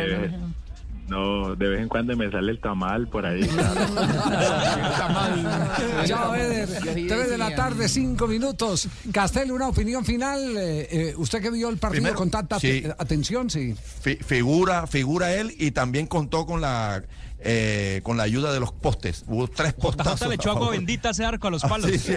Increíble, increíble, Javier. Hasta, hasta, un, hasta un gol en contra, que normalmente el 99.9% de las veces es gol en contra, porque el, de la, el defensa va ahí debajo del arco, eh, Ortiz, y, y la pelota increíblemente no entra al arco propio, sino que se eleva y pega en el horizontal. O sea, estaba, estaba ayer este, eh, Chao este, respaldado por los postes también, después de la expulsión, hay que decirlo también. Todo ese trámite cambió después de la expulsión de León, cuando el Medellín se quedó con, con 10 jugadores. Y además, Javier, Castel, Castel, relación- vea, se lo digo, se lo digo desde ya. Eh, yo sé que cada qui- quien eh, hace sus pasteles de, con su propia receta porque el interés es venderlo. Eh, yo hoy veo a muchos titulando en las informaciones, crisis en el Deportivo Cali al borde del descenso del Deportivo Cali. Con lo que jugó ayer el equipo de La Sí, Pava, claro, que claro, ya ha venido ascendiendo en su nivel colectivo. Sí, Ojalá sí. no le toquen al chino Sandoval porque no está todavía seguro que el chino eh, eh, continúe. Vaya a terminar. Eh, Ahora, don exacto, Javi, vaya a entró muy bien terminar. Harlan Ah, Barrera ayer. Tengo, te- tengo información, ¿eh? Sí, tengo ¿qué- información. qué información del tiene, Chino Juanjo? Sandoval. Sí. Que en las últimas horas apareció, no, no voy a decir el club, no voy a decir el club, pero un equipo grande de la Argentina vuelve a la carga por el Chino Sandoval. Sí. Eh, No, y hay tiempo hasta el viernes porque para jugadores que llegan desde el exterior, en la Argentina hay una prórroga. Es decir, eh, como el Chino Sandoval vendría desde Colombia, podría ser que ese club grande de la Argentina pueda incorporarlo. Lo que les voy a decir que ese club no es River porque ya hemos hablado la semana pasada y River se ha bajado de esa opción. Es decir, hay otros tres clubes grandes de la Argentina que, ta- que están detrás de los pasos del jugador. ¿Azulgrana? Le, le brilló el ojo, esa Hay uno, hay uno que No, pero ese no es sí, grande. sí, Pero- que pero- se Se le iluminó la cara, Pero Juan. pero ese no es grande. Pero ese no es grande. No, no, sí. Ah, sí. No, no, no, es grande. No, profe, sin falta de respeto. ¿Cuál, No, no, no. No voy a entrar en las chicanas, no voy a entrar en las chicanas del señor Castel porque si no me haría perder a mí el rumbo de no querer dar más información de la que debo dar. Así toda. que después otro día le contesto. Juanjo, Usted sabe único- que yo no tengo problema en contestarle, Castel. Juanjo, lo único que le digo es que esta mañana muy temprano nos llamaron que si teníamos el video del partido, eh, que si nosotros lo habíamos transmitido, nosotros no tenemos nada con el fútbol profesional colombiano, pero justamente querían ver al chino Sandoval. Es que la carga, la carga de fútbol que ayer tuvo el Deportivo Cali y con el chino Sandoval, eh, como Jugó. Para complementar a, a los zurdos. A Reina, a, a- a Harlan, a Harlan, a ese Harlan, Córdoba, qué culebrilla ese, ese Córdoba. Córdoba. Exactamente. Eh, lo del chino rematando y acompañando jugadas, ¿qué tal ese par de tacones que mete espectacularmente? Muy bien. muy Impresionante bien. lo del chino, lo del chino Sandoval. Pues llamaron, llamaron evidentemente a pedir la película. Yo sé cuál es el club grande. Uno que, uno que lo descartó, lo descartó por presupuesto y no entendemos eh, por qué por presupuesto. Eh, porque ya eh, consiguió otro eh, atacante con una cifra más barata de lo que pide el Cali por Sandoval y es también atacante colombiano. ¿Quieren el nombre? Después de comerciales. Una pausa Después ya. de comerciales. Eh, Eh, que es seguidora permanente del eh, Sao Paulo es eh, de credibilidad, ¿no? Sí, sí, señor. Fue la que indicó que James no viajaría al partido de la Supercopa frente al Palmeiras el fin de semana. Que fue el único jugador que no viajó, ¿no? Ah, sí, el único lesionado, convocado o no convocado. Pues mire, esta cuenta que tiene credibilidad, más de 200 mil seguidores, en su gran mayoría hinchas del Sao Paulo, está revelando y dice algo sobre hoy. Seguimos, es el texto. Y la imagen es un James Rodríguez activo, completamente pateando con su zurda, control, giro. Es decir, se ve, yo no puedo decir que en perfecta condición, porque eso no lo sabe uno. Pero si las imágenes realmente corresponden al trabajo del día de hoy, se ve a un James muy activo, Javier, en acción a esta hora con el Sao Paulo. ¿Y sabe, sabe cuál es la fuente? Lo sacan del Instagram oficial de James Rodríguez. Y él mismo es el que dice algo sobre hoy. Seguimos. Entonces sí. es de hoy. Y hace seis días Ah, no, había si dice puesto- seguimos es porque ya resolvió los inconvenientes con el cuerpo técnico. Sí, Sí, porque, Desde- porque estaban molestos con él por no haber acompañado el grupo. Sí, desde el 26, desde el 26 de noviembre no juega James cuando enfrentó a Cuiabá. Y bueno, y hay un dato interesante, vea, las últimas cinco temporadas, desde 2019 a 2020, solo ha jugado James 32% de los minutos oficiales. No, si es Cuyaba, sí es James. Sí, prácticamente. Porque... Cuyaba, Cuyaba, Cuyaba. De Sí, cinco clubes. Dejémoslo así. James lo comparte sus historias. Sí, sí, Un día sí, un día no. Sí, dejémoslo así. El, el- el- el tema es que esté bien. eh, eh, De él no se duda absolutamente nada de su capacidad técnica. Él es brillante, o con derecha o con izquierda, mucho más con izquierda que con derecha. Aquí lo estamos viendo también definiendo con pierna diestra. Pero eh, eh, si su problema es de la cabeza, que alguien le vigile bien la torre, a ver cómo podemos tener más continuidad con James Rodríguez y que no tengamos esos altibajos de que un día sí, otro día no. Esa no se patea, esa hay que tenerla bien Sí, centradita. Hay que, hay que, hay que. Lo que pasa es que no pasó nunca en su carrera, Javi. O Sí. sea, él, él en en Real Madrid tenía al club más grande del mundo eh, a sus pies, porque él en su primer año en el Real Madrid le fue muy bien. Y, Muy bien, muy y yo estoy convencido que lo que a él lo dejó afuera del Real Madrid no fue que trajeron a uno mejor que él.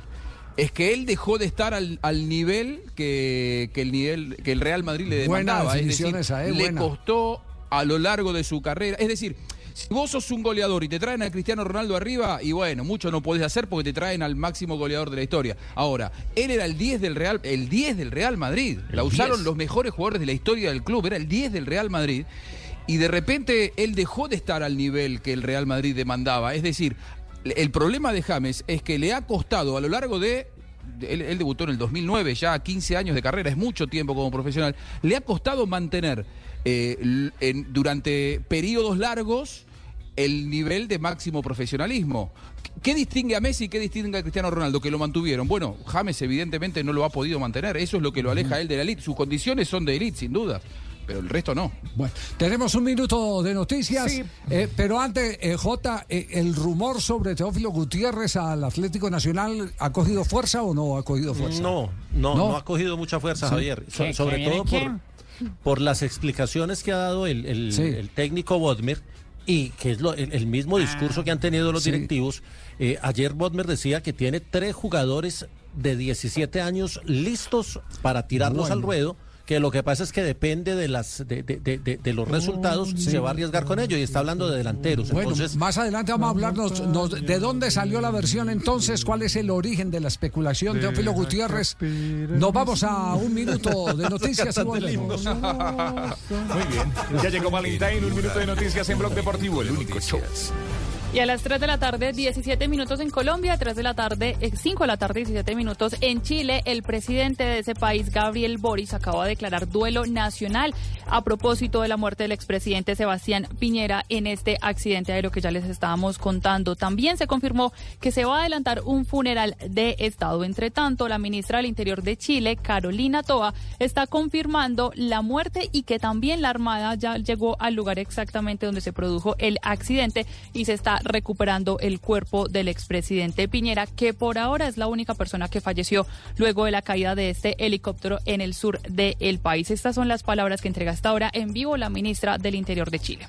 Ya están fuera de peligro, pero no fue el caso del cuarto tripulante, que era el expresidente Sebastián Piñera. Hace pocos momentos hemos tenido la confirmación de parte de carabineros que nos indica que la Armada pudo llegar al lugar donde se provocó el accidente y recuperar el cuerpo del expresidente Piñera que ha fallecido. Queremos en primer lugar expresar nuestra conmoción por esta tragedia, hacerle llegar nuestro abrazo solidario a la familia del expresidente, a todos sus cercanos, pero también a todas las chilenas y son varias las reacciones que llegan desde nuestro país, como el expresidente Juan Manuel Santos, quien acaba de decir que Sebastián Piñera era un buen amigo personal y gran aliado de Colombia y apoyo fundamental para la garantía del proceso de paz. También Luis Almagro, de la Organización de Estados Americanos, OEA, está expresando su eh, lamento por el fallecimiento del expresidente de Chile y envía las condolencias a los familiares y amigos. Son varios los sectores políticos que desde nuestro país, como Cambio Radical, como Centro Democrático, también están lamentando este fallecimiento y se espera que en minutos se conozcan más detalles tanto del accidente como de los funerales de Estado que se van a hacer al expresidente. Todo el desarrollo de esta información lo pueden leer en blurradio.com. Eh, Fabio, ¿usted tiene alguna pista de dónde surgió lo de Teófilo Gutiérrez para el Atlético Nacional? ¿Ah? Nada, nadie. ¿Nada? No, él, él, él, por supuesto que oh, la versión que estuvo. Eh, había una pequeña ventana de venir a Junior, sí, y eso se disipó, por supuesto, como se informó aquí en, en, en Blog Deportivo. Pero para el Atlético Nacional, la verdad, no tengo ni la menor idea cómo pudo haber sonado o, abri- o abrirse esa Sí, porque es, posibilidad. que, de ir. eh, es decir, el impacto es tal. Yo sé que hay jugadores que mueven el torniquete. Mucho. Y, y Teófilo es uno de ellos. lo, lo que sí, haga. Teófilo, eh, todo tiene repercusión, o para bien o para mal. Sí, en positivo o en negativo, exacto. pero pega. Tiene, tiene repercusión. Y- Suena, y, hoy, suena. y hoy he visto en periódicos de una gran importancia, no todos deportivos, hablando de la carta que se, eh, la última carta que se juega Teófilo Gutiérrez, y entonces aparece el nombre del Atlético Nacional. Por eso le preguntaba a Jota si, si el tema lo han tocado, si fue una eh, iniciativa de Teófilo o su representante ir a, a decirle a Nacional, mire, Teófilo está disponible o qué, como para saber cuál es el origen y cuáles son las posibilidades. Pero J ya dice que, Pero, que no, dice que no.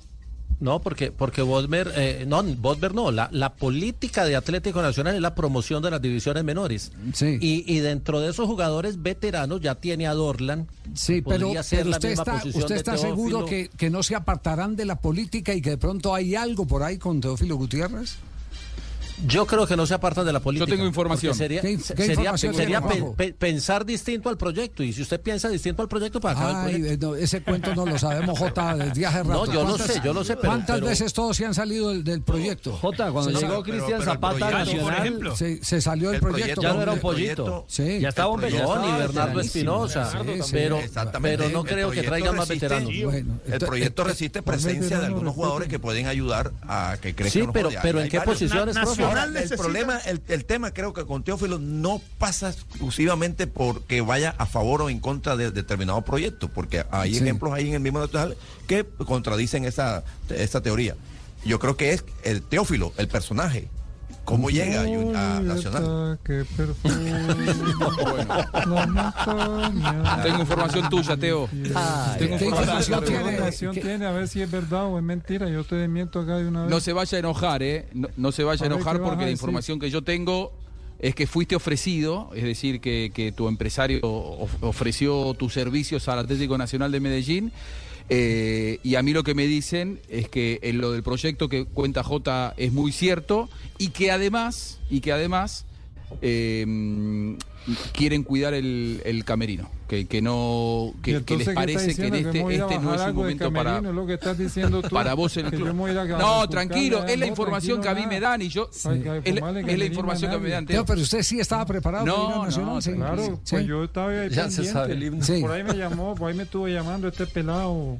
¿Cuál? ¿Cómo que se llama el ciclista este? Rigoberto Urán. Rigoberto Urán. que- Ah, sí. ¿Qué, weón? Es que es que, weón, yo, yo lo llamé esta mañana, Javi. Sí. Hacerle un test, marica, a ver si pasa la, la prueba. Sí. que A Teófilo, a ver si Bueno, puede pues jugar en sí. Nacional o no, si lo reciben en Medellín. Para lo que tú quieras, si, si tú me quieres hacer el test aquí. ¿Cómo fue Bueno, pues, marica, vamos a empezar, pues, weón.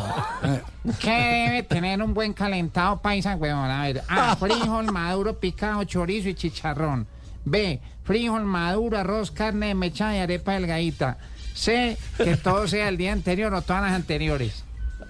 Mm, bueno, pongamos todas las anteriores, pues.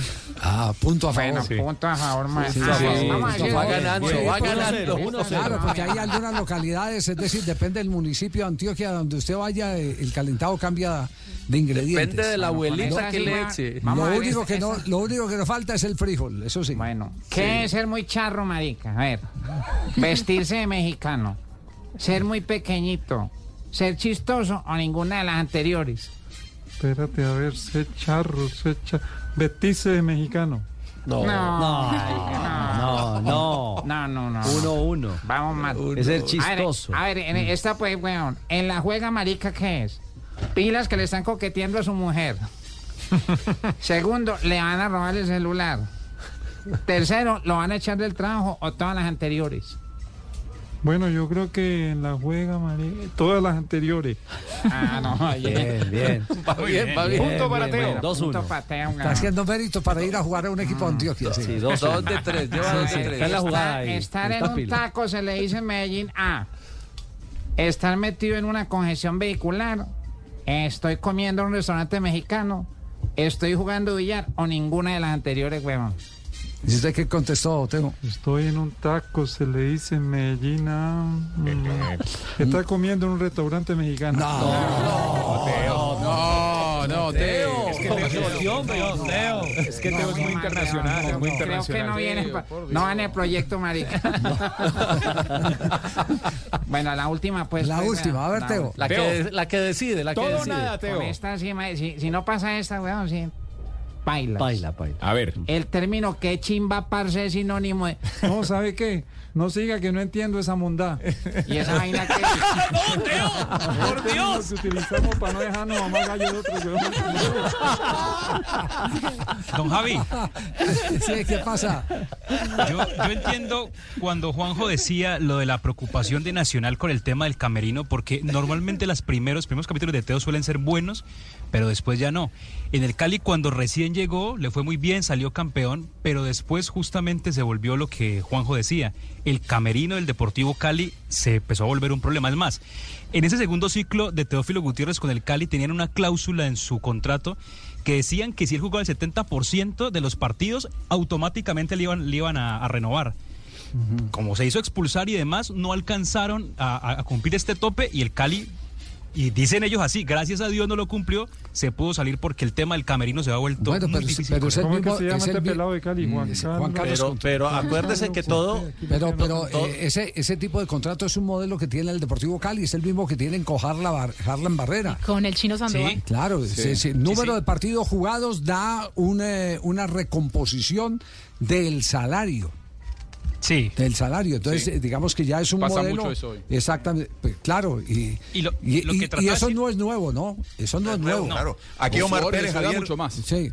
Omar Pérez cuando el primer el primer contrato era por partido jugado Sí. Eh, y le fue y le fue muy bien porque jugó la mayoría de los partidos y jugó bastante bien. Después sí ya le hicieron el contrato normal. eh, Y ya no jugó normal, tanto. se Y ya no jugó tanto. Y ya no jugó tanto. Claro, aseguró el contrato. eh, y no nos- pues, y no ol- puede desempacar la maleta porque esta vaina como que no se dio.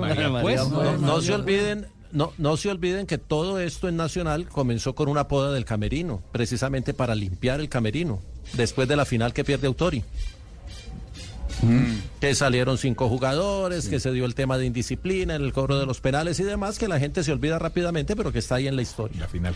Bueno, A mí me dicen que, que fue ofrecido hace una semana, Teo, que fue ofrecido el miércoles pasado y que ya el Nacional hoy no lo consideran una, una, una opción para contratar. No, entonces me va a seguir buscando tu rumbo. Una Vaya vaina pa' San para Lorenzo. No enojes conmigo, Oye, Marcelita, ¿qué vas a ¿Por qué- hacer por ahora no por la tarde? Marcelita, no tiene manera de aprenderse el himno de Bogotá, de pronto Independiente Santa Fe o Millonarios, sí. Yo, pues yo voy a estar Sí. de pronto, voy a empezar a, o el de Bunde Tolimense, alguna El vaina. Bunde Tolimense, sí. Canta el alma de mi raza en el Bunde de Castilla. ¿Y sabe que lo pueden necesitar en el Tolima? De verdad puede ser en el Sí. Tolima. A mí me gusta más ese, a mí me gusta más.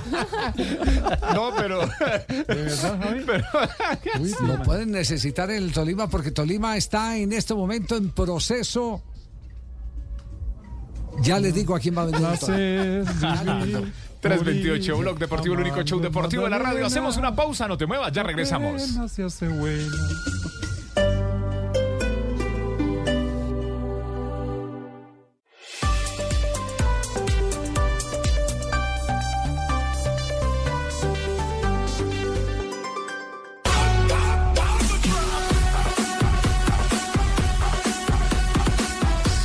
3 de la tarde, 30 minutos. Blog Deportivo, el único show deportivo de la radio. 3.30. Eh, hay eh, mm, carroza de la Federación Colombiana de Fútbol en la ciudad de Barranquilla, Fabio. Eso eh, va a obligar a que se trasladen las decisiones de la Federación a Barranquilla. Mire, eh, Ahora don con Javi, el carnaval, ¿o qué? ¿cómo es eso? El sábado, que es la, el tradicional desfile de la Batalla de Flores, eh, digamos que el evento Central. central de la, de- del Carnaval de Barranquilla, eh, por el cumbiódromo sobre la Vía 40, ese día va a haber una carroza de la Federación Colombiana de Fútbol. En la carroza van a ir leyendas de la selección Colombia. Me cuentan que van a estar eh, casi todos los campeones de América del 2001, los que quedaron eh, campeones aquí en la Copa América del 2001 en Colombia, y otras figuras. Y por supuesto, todo el comité ejecutivo de la Federación Colombiana de Fútbol va a estar aquí en Barranquilla. Bueno, ellos no van a ir en la carroza, ellos van a estar, por supuesto, disfrutando de la batalla de flores en uno de los palcos que eh, se ponen ahí en el cumbiódromo. Pero eh, como va a estar todo el comité ejecutivo aquí, es muy factible que eh, se reúnan aquí en la sede de la Federación Colombiana de Fútbol y tomen decisiones con respecto a. Oye, oye, Fabito, una pregunta, llave. ¿Y quién va a manejar el bar? Ahí en la carroza, llave, yo necesito saber para si me monto la vaina ahí. Esa es buena, buena pregunta, pregúntale a Iber Machado. Bueno, Y- pero ya entonces, vaya, bacano. eh, en esa reunión, del, del próximo reunión que haga el comité ejecutivo, eh, seguramente se va a tomar la decisión de la continuidad o no de Héctor Cárdenas, pero todo parece indicar que Héctor Cárdenas no seguiría al frente de la selección Colombia sub-20. Es decir, van a aprovechar, eh, oiga, pero ese es un lujo que lo echen a uno en un carnaval, sí, claro. Me parece, en Maicenao. En no lo van a dejar Maicenao, subir a la en carroza, eh, No, no, no. y, de, y Marimonda. Sí. Primo ¿Y ¿quién- le- ¿a quién a se imagina ahí? ¿A Oye, quién- ¿A Javi, quién se imagina ahí en la carroza? estamos, hermano, Ah, a ver. pendiente de la carroza de la Federación Colombiana de Ajá. Fútbol. Seguramente adelante va ir Moncho. No, Va a estar Moncho, claro, ya ve ahí, No, claro. Moncho que va a dejar la comodidad del, ya, del palco, en el no, palco. no, No, tiene que no, irse no, monocupo ahí, no, no. No, Moncho está en el palco, es decir, no, no. no. Alvarito González también me No, dijeron que también en el palco, No, no, tiene no, que no. estar, no, cual palco, No. tienen que subirse a la carroza para que saluden la gente. Como reinas. Sí, así, mandando besos y toda esa vaina Pregúntele, a Doña Tola dónde va a ir el, el presidente Fernando Jaramillo. Yo todavía no me ha confirmado si va o no. Sí. Si me lleva, sí. Ajá. Porque él anda es con la Di mayor de edad. La Di mayor Eh, de edad. si, yo, si yo voy, él va. Seguramente va a estar, seguramente va a Si yo estar. voy, él va. sí. Seguramente va a estar. Sí, sí. Oye, Cárdenas también. Cárdenas. No, Cárdenas, no, dice Fabio que le van a dar el ácido allá en Barranquilla. Ah, sí, No, pero, pero el, la última, el último, el último paseíto. Claro, mi llave. Ahí va a ¿Sabes estar. Y la leyenda de, la, de lo que quedaron campeones de la- del 81, ¿no, viejo Fabio? Bacano, lo que tú decías. ¿Campeones de cuándo? Lo- lo- los campeones de la Copa América De la del 2001. Copa América del Ah, del 2001. 2001. Del Ah, 2001. eh, En el 81 nació Fabio. Por 20 añitos, no. Tiene maicena en Del la oreja. 2001, del 2001 vamos a estar allá No, pendientes no. De toda esa bar, vaina. ¿no? Y Fabio, Fabio le íbamos a dejar la maicena para que la echara, pero hizo, hizo una colada con ella. No jodas. Esa vaina, mi Fabio no le puede dar nada. Ahí puede, ahí Para que estar recuerden. Campeones del voy a estar en 2001. ninguna No, carroza. no, el No, técnico de la selección no, no, colombiana. Yo no me veo parado allá No, no, saludando gente. No, Como Lorenzo, reina. con ese sol y mandando picos. No, no, Lorenzo, el técnico de la selección. Miren, campeones del 2001, el técnico Francisco Maturana, Víctor Hugo Aristizábal, eh, Oscar Córdoba, ahí estuvo Sí. también eh, Giovanni Hernández, Giovanni. eh, Totono. Totono Grisales, Gerson. González, Totono Iván Ramiro Grisales. Córdoba, esos fueron los campeones de la Copa América del 2001. Van a llevar buena banda. Juan Carlos Ramírez, que, que trabaja en la Juan federación. Carlos Ramírez, Eulalio Arriaga, y estuvieron, Sí. estuvo Amaranto. Amaranto. Amaranto estuvo ahí. No recuerdo, no recuerdo bien, pero, pero, pero esa la base. Yepes, creo que sí, Yepes, por supuesto. No creo que monte Yepes en la. Mí- que me inviten a mí que yo voy de monocuco. Sí. Voy, claro, yo voy ahí disfrazado. ver, Fabio, ¿usted sí, cree, ¿usted sí cree que puedan llevar eh, en la carroza a alguien que tiene demandado a la federación o no? Entonces borre a Yepes. Es cierto. Eso, Es cierto. Borre. Bórrelo. Bórrelo. Bórrelo, Sí, evite- evítese, evítese el tema. Bueno, acto eh, O bochornoso. sea que yo no voy, amiguito. Ya, amiguito. Hablando de mandar. Tampoco. El que lo entendió, lo entendió. En, la otra- en esa carroza no se monta un- Se le entendió, lo entendió. Sí, El sí, que lo sí, sí. Tanta apertura, tanta apertura en la federación no creo. Monta más fácil al Puche González de la carroza. de pronto sí. Sí, mon- lo montan más fácil al Puche. Eh, ayer, ayer lo que, lo que se vio, a ver, puede que eh, si es un borracho uno dice, degenerado este maldito. la- Sí. Eh, si, si es un eh, hincha de esos eh, eh, eh, que se llaman gamberros, que, que, que son eh, barras bravas, uno dice, esta es ya la cultura de este. Pero un niño tratando de meterle el dedo en el sentadero a un jugador de fútbol en un partido de la primera división. Increíble. No, En primera fila, ahí. Eso no tiene, no tiene sentido. Eso no tiene ninguna, ninguna presentación. Eh, a ver, eh, escuchen eh, el relato de lo que aconteció alrededor de esa acción, donde el protagonista, el jugador, es Ocampos, el hombre del Sevilla.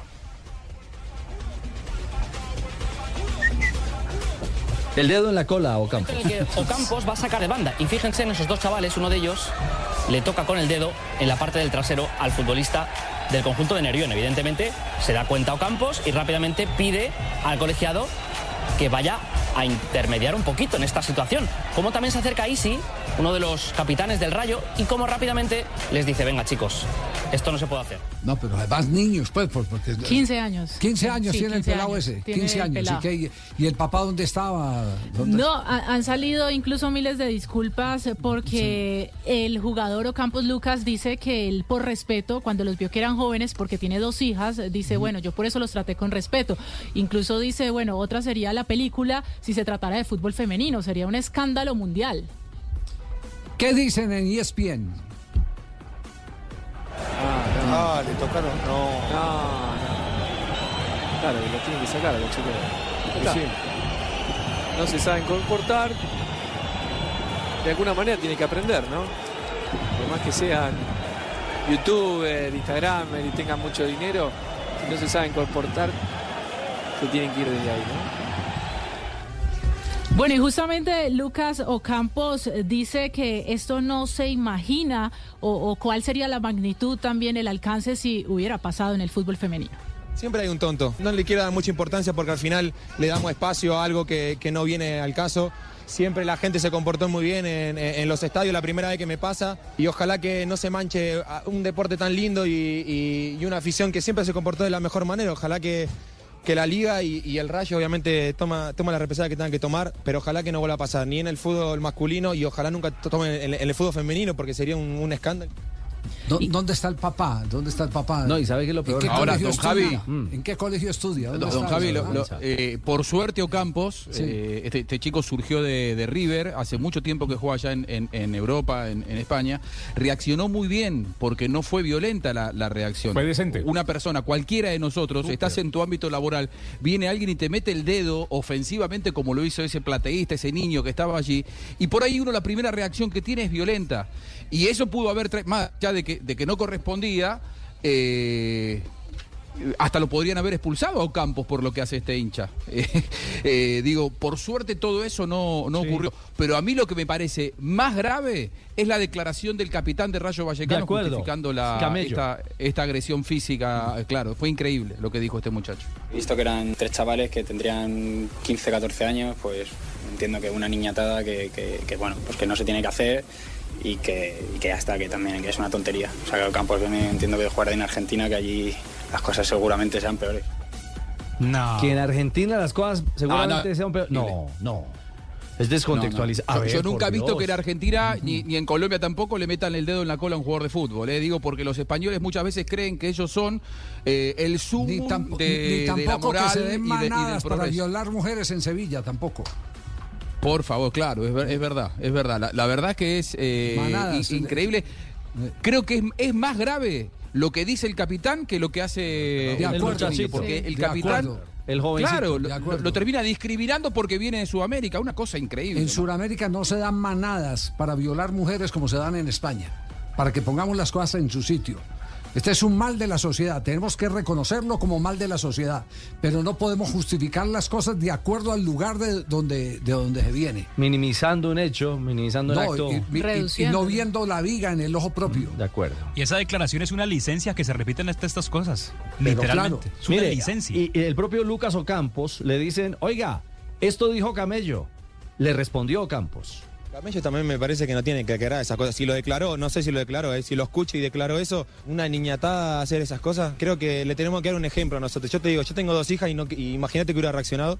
Mañana mis hijas tienen que ir al colegio con el papá le pegado chavales. Ojalá que no vuelva a pasar. Y ojalá que Camello dé la, la imagen y el ejemplo que tiene que dar. Bueno, a- ahí está. Eh, y el tema es que... De acuerdo, lo de Camello peor que lo de los pelados. Indudablemente. Vea. Y la acción, Javier, está el, el muchachito que, que- que lo agrede. Y luego, cuando entabla un diálogo eh, Ocampos con él, un amiguito de él de gorra lo invita a pelearse, le dice, pegame o pégame. O sea, provocándolo. Provocándolo. Es una locura. Es buscando eso, likes, eh, Instagramer, lo que, lo que, lo que sea, lo que o algo así por el estilo. Increíble. ¿Sabe que habló Quique Sánchez Flores, el técnico, a propósito del conjunto sevillano? Yo no lo he visto ni, y probablemente no lo voy a ver, pero en cualquier caso sí me ha explicado lo que ha sido y ah, qué está pasando con las mentes de la gente que entra a los estadios. Yo creo que esto hay que dar una vuelta. A mí me preocupa mucho me preocupa mucho que, más allá de las edades y más allá de, los comportamientos tan extraños y las cosas tan raras que pasan en los estadios. Hacemos muchas cosas bien y en cambio la seguridad y, lo que ocurre es, es- hay un montón de cosas que se nos escapan y que no estamos preparados. No sé, hay, muchas cosas que revisar a nivel de seguridad y a nivel de, de comportamientos. No, yo creo que no vale todo. No vale todo en los estadios, no vale todo y, y entre lo que no vale está tener gente que no está preparada eh, tan cerca de los jugadores. Eh, hay una definición que hace rato la dio un eh, exjugador y, y técnico de fútbol, Hugo Gallego, en uno de sus libros. Hugo dice, el estadio se convirtió en el sanitario del mundo. Allá va a vomitar toda la gente, toda la porquería que tiene en, en su cabeza. Y eso es una tristeza cuando debiera ser el estadio un escenario para gozar, disfrutar y por el contrario desahogarse de las penas que viven en, la, casa, pero desahogársela con la felicidad propia que le da el, el vivir un espectáculo como es el fútbol. Eh, porque si es para hacer cosas como esta... Imagínese yo- esos yo niños en el colegio cómo serán. No, no, no, Javi, ¿y, al hincha no lo retiraron? ¿Al niño no, lo- no lo retiraron? No, es el- es el gran No, no lo tiene- retiraron en el momento. Pero, la, pero ojo que la liga eh, dijo que denunciará ante la Fiscalía de Menores por tener 15 años este gesto Sí. obsceno. O sea, y lo tienen que hacer. Ustedes se imaginan en la NBA, los jugadores casi que sudan, al- casi que bañan a los aficionados que se Parte en del las- show estar cerca. Richie, En las primeras. Imagínense que se lo hacían a Cantona. Imagínense No, si lo hacían los a mata, los destroza. Pegó una no hacen una cosa Cantona ya esa. estaría en Carabanchel, eh, No. detenido, estaría preso cantonal, Seguro. acusado de asesinato. Sí, de- sin duda. Javi, lo, lo Sí, digo porque, hace años. Pero metamos, metamos la gente, ¿por qué decimos lo de Cantona? Porque hay que meter a la gente en contexto. Porque Claro. Cantona, el jugador francés, fue el gran protagonista de una pelea, él en la cancha con un aficionado en la tribuna. Lo provocó y le lanzó una patada voleado- voladora que se convirtió en una escena icónica eh, de la furia y la locura de un jugador en la cancha. Lo que lo llevó Cuando a- jugaba con el Manchester United. Exactamente, Exactamente. que lo llevó a, a varios eh, eh, meses de sanción a Eric Cantona. Y era un hombre así, explosivo, irritante, que siempre menos, buscaba... menos mal que encontró. Pero- y eran hinchas propios. La- y, y eran hinchas La Ah, es diferencia es, que era, era, eran hinchas Era fuego propios. amigo. Acá, in- inclusive Sevilla o el próximo equipo que vaya a jugar contra Rayo Vallecano va a decir la verdad. Manténgame o alguien que me garantice la seguridad que no le van a hacer esto a mi futbolista, porque si ayer Ocampos reaccionaba y le pegaba una trompada, como cualquiera puede reaccionar ante una agresión de esta naturaleza, lo terminaban expulsando y Sevilla terminaba jugando el partido con un hombre menos.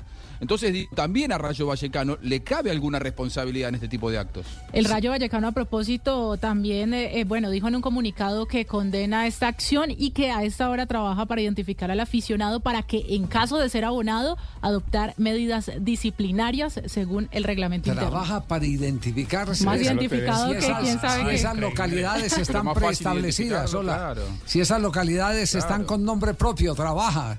No, No tra- no trabajen tanto. No, ¿sabe qué? Vamos a comerciales, más bien, vamos a comerciales. de un gobierno No, que no hay Parece un videos, y no hay gobierno fotos, cercano. no hay videos, y no hay fotos. La investigación es exhaustiva. folclore. 3.45. La madre, la madre patria. Hacemos una pausa. la madre. Después dicen que porque somos así. Por eso.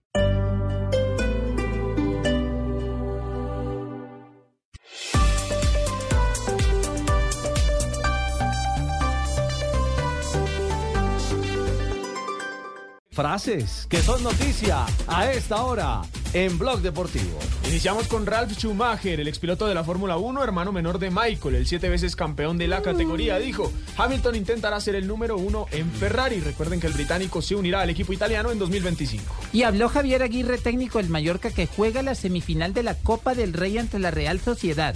Dijo, la Real baja al barrio, al barro y compite con un equipo pequeño, pero no lo son, juegan en Champions. Raquel Gallote, grande blog deportivo. Más frases que son noticia, recordando a Valverde. Eusebio Unsue, director deportivo del Movistar, dice: Por calidad, Valverde hubiera podido seguir cuatro o cinco años más.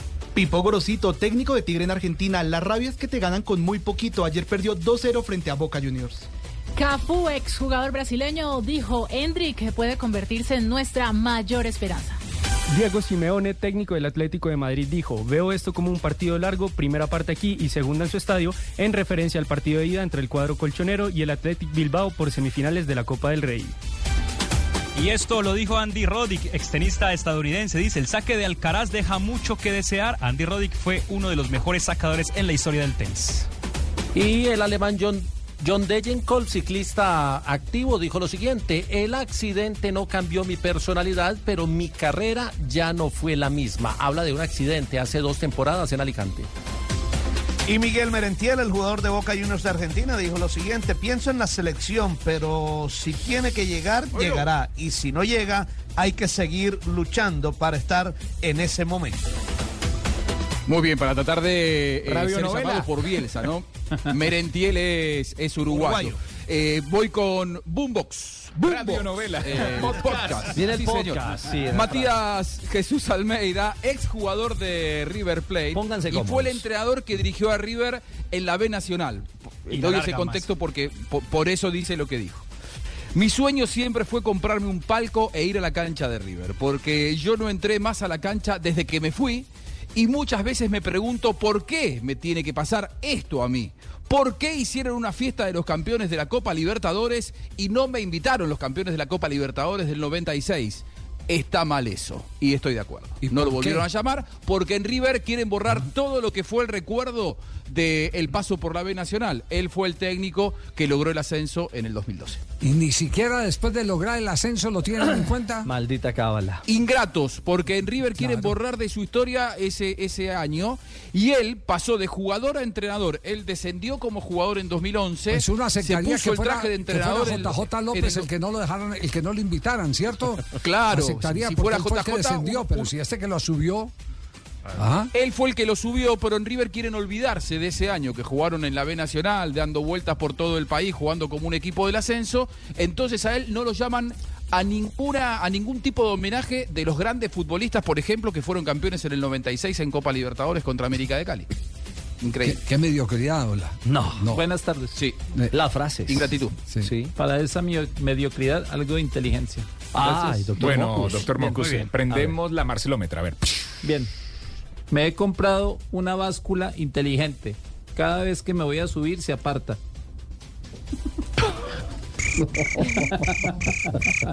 De 1 a 10, ¿qué puntaje le pones, eh, Marce? Dos. Dos, muy bien, eh, sí. Estuvo pesada la frase.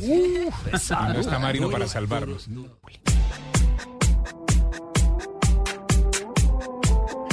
Son las 3 de la tarde, 53 minutos. Blog Deportivo, el único show deportivo de la radio.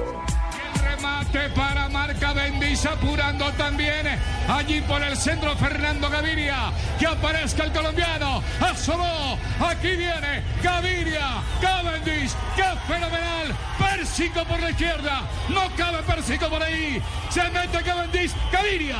Gaviria. Gaviria. Gaviria que no dejó entrar. Y que gana la etapa Fernando. Lo primero que tengo que decir, qué bueno se le oye a Rubencho en E ESPN, ¿eh?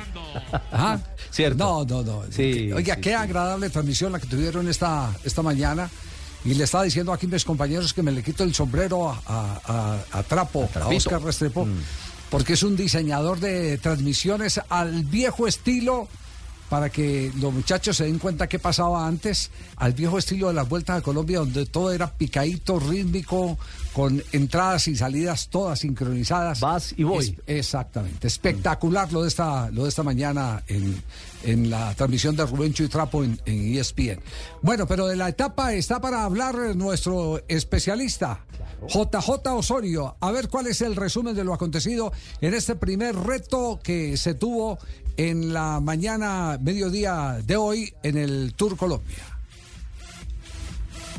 La plana, 155 kilómetros entre Paipa y Duitama. Llegaban ahí a la provincia de Tundamá sobre el corredor industrial de Boyacá y estaba previsto que se diera una llegada al sprint. Efectivamente, el diseño de la etapa fue con el control del Astana y el control también del equipo Movistar, el Astana con Cavendish, el eh, Movistar con Fernando Gaviria. Prepararon el sprint y tal cual lo prepararon, así salió con ventaja para Gaviria, que fue mucho más rápido en el final, se atravesó un hombre del bingo al el italiano Davide Persico, que incluso alcanzó a reclamar eh, eh, cierre del carril, pero no fue así. Fernando iba sobre su línea de carrera, muy tirado sobre la baranda y superó a los demás sprinters. Ganó Gaviria, es el primer líder de la carrera. David Pérsico fue el segundo en la línea y Mark Cavendish fue tercero. Gran actuación también de Nelson Soto, que está corriendo con el equipo Petrolike, hizo el cuarto lugar y Jonathan Restrepo, que corre con la camiseta de la selección Colombia, entró en el quinto lugar. Buen espectáculo hoy en Duitama con esta llegada al sprint que puede ser la única que tengan los velocistas en esta edición del Tour Colombia. Habló Gaviria al final, está feliz por iniciar la temporada. Que en realidad puede tener razón porque no he visto ni siquiera el video. Incluso le he hablado con él y le he pedido disculpas, pero mi trayectoria desde el inicio fue buscar las vallas. Creo que cuando salí a buscar las vallas. Y en ese momento, tanto él como yo quieren buscar el, el hueco y a veces el hueco no existe, pero, pero al final hizo un buen sprint él también y, y, y ya. Pero no tengo comentarios sobre eso. Ahí está la decisión de Fernando Gaviria sobre lo que fue la etapa de hoy. La de mañana llega Santa Rosa de Viterbo sobre 168 kilómetros. Aquí viene Gaviria, Cavendish, qué fenomenal. Pérsico por la izquierda, no cabe Pérsico por ahí. Se mete Cavendish, Gaviria, Gaviria, Gaviria, Gaviria que no dejó entrar y que gana la etapa Fernando. El triunfo es de Fernando, la casa es de Fernando. Bueno, fue un final inesperado, bueno, es inesperado para Cavendish porque yo permanecí en mi línea, hubo una decisión al final, la cual estuvo un poco eh, vista por, por los técnicos de la carrera Sí, y afortunadamente... reclamó, le reclamó el italiano. Sí, me estaba reclamando y bueno, gracias a mi bigote y a mi nuevo look ahora soy el Fercho Sí. totalmente. Y bueno, El Fercho de la bici. El Fercho de la bici. Y Y espero sí. seguir adelante en este tipo de competencias y dando el golpe de riñón que todo el mundo está esperando. Ahora es el, gor- el golpe del bigotón. El golpe del bigotón, sí, pero no soy. Super Mario Bros. para que la gente no se vaya a confundir cuando me vaya a Aerodinámico, Fergal. Un saludo para todos. Mañana, ¿qué pasa? ¿Qué pasa mañana? ¿Qué se espera mañana en el Tour?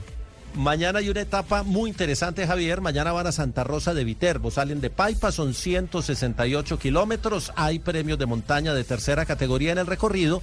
Y la llegada, aunque no es una, una subida muy, muy larga, muy tendida, son cuatro kilómetros muy explosivos sobre el final. Mañana deben aparecer esos eh, eh, llamados ponches, rematadores rápidos de etapa, tipo Sergio Higuita, por ejemplo, que eh, no está en esta ocasión en el eh, en la carrera, pero ese tipo de corredores son los que mañana pueden aprovechar y seguramente mañana cambia la clasificación general que tiene como primer líder a Fernando.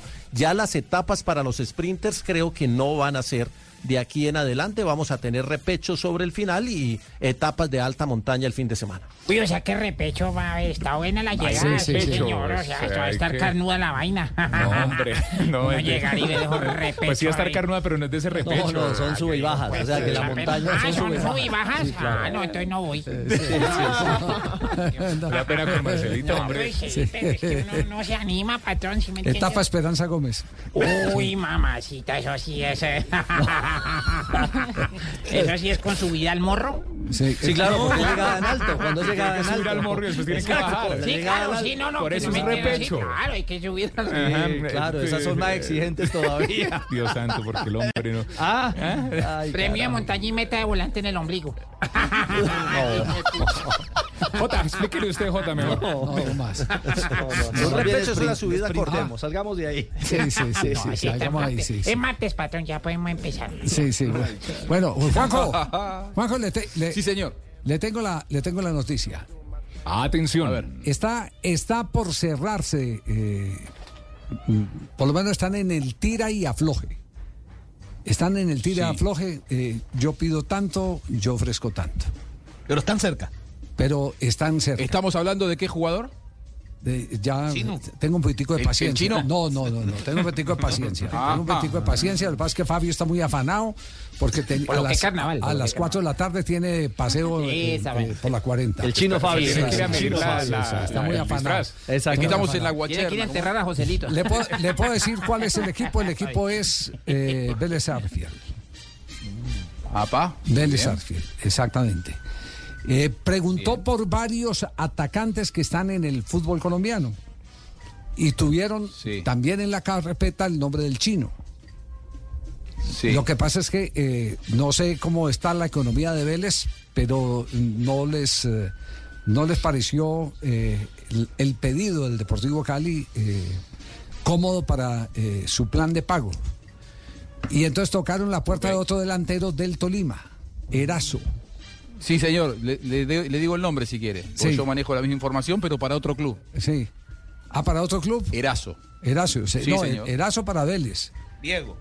Sí, El que estaba eh, en el pero Tolima. Tanto Vélez. Erazo como el chino en este momento están siendo evaluados por el cuerpo técnico de es lo que le decía hace un rato de un equipo grande también yo Le creo está- que le está brillando el ojo, eh, eh, Juanjo. Uno de los dos Mm. uno de los dos no, no los dos uno de los dos va a firmar ese club entre hoy y mañana o, o hasta el viernes o sea estamos pero pero han entrado en la, en la negociación o sea si eh, esta esta de Vélez yo no la tenía por eso hablo, hablo de, de- de equipos grandes, eh, pero bueno, pero evidentemente están sonando esos, esos jugadores en la Argentina. Así como digo yo, dígame el milagro, pero no el santo. Qué grande, Francisco, ¿cómo estás? El ojo vidrioso lo delata. Ya, ¿no? todo bien. Ese equipo no le gana a nadie, ¿eh? No, no le ganamos a nadie, Francisco, ¿eh? No le ganamos a nadie. Francisco, eh, eh, ¿usted es hincha de qué equipo? De San Lorenzo. Ya. Lorenzo de Almagro. Voy a estar en Argentina pronto. ¿eh? Bueno, Sí, sí. A ver si nos traes algún golcito que nos hace falta en Sí, delantero. sí, sí, sí, bueno. Vamos a Ahí, Sí. ahí tienen, pues sí. Para, pasarle la bendición al chino. Ah, Al bueno. chino. Ya, sí. todo chino que vea le vamos a dar la bendición, Bendición en nombre del al Padre, el chino. Hijo, Espíritu Pero no. Santo. Amén. Muy bien, Francisco. Muy bien, muy bien. Sea con ustedes. Bueno, perfecto. Oiga, ¿qué hay de la vida de Jerry? Aquí No, programa, no. Después de esa goleada. Uy, ayer no, pero pues no fue culpa mía mucho. Ahí me agarré con Lukaku. Sí. Sí, nos dijimos hasta que nos Con íbamos. paredes también. Con paredes también. Uy, ese paredes lo, me mostró. Le- le No, mostró. no quisiera, no bravo. quisiera ver el próximo partido de Argentina-Colombia con, eh, Ahí, eh, ¿Con Leandro?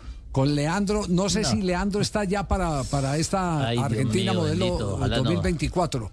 Si ¿Será? está, si le Y alcanza. es uno de los jugadores que va quedando más desplazados. Cierto, es sí. de los Sí, jugadores que está quedando más mismo, desplazados. sí, sí. Exacto, pero. Que no lo llamen. Pero debe haber al- alguna herencia que dejen estos eh, de la bronca con, Algún con Jerry Mina. ¿Por qué no quieren? Si. Jerry es tan buena gente, ¿por qué no lo quieren? Yo no sé por qué, es la vaina. Ah, el ¿será único por que los me quiere es chistes el Dibu. malos? El único que me quiere es el Dibu.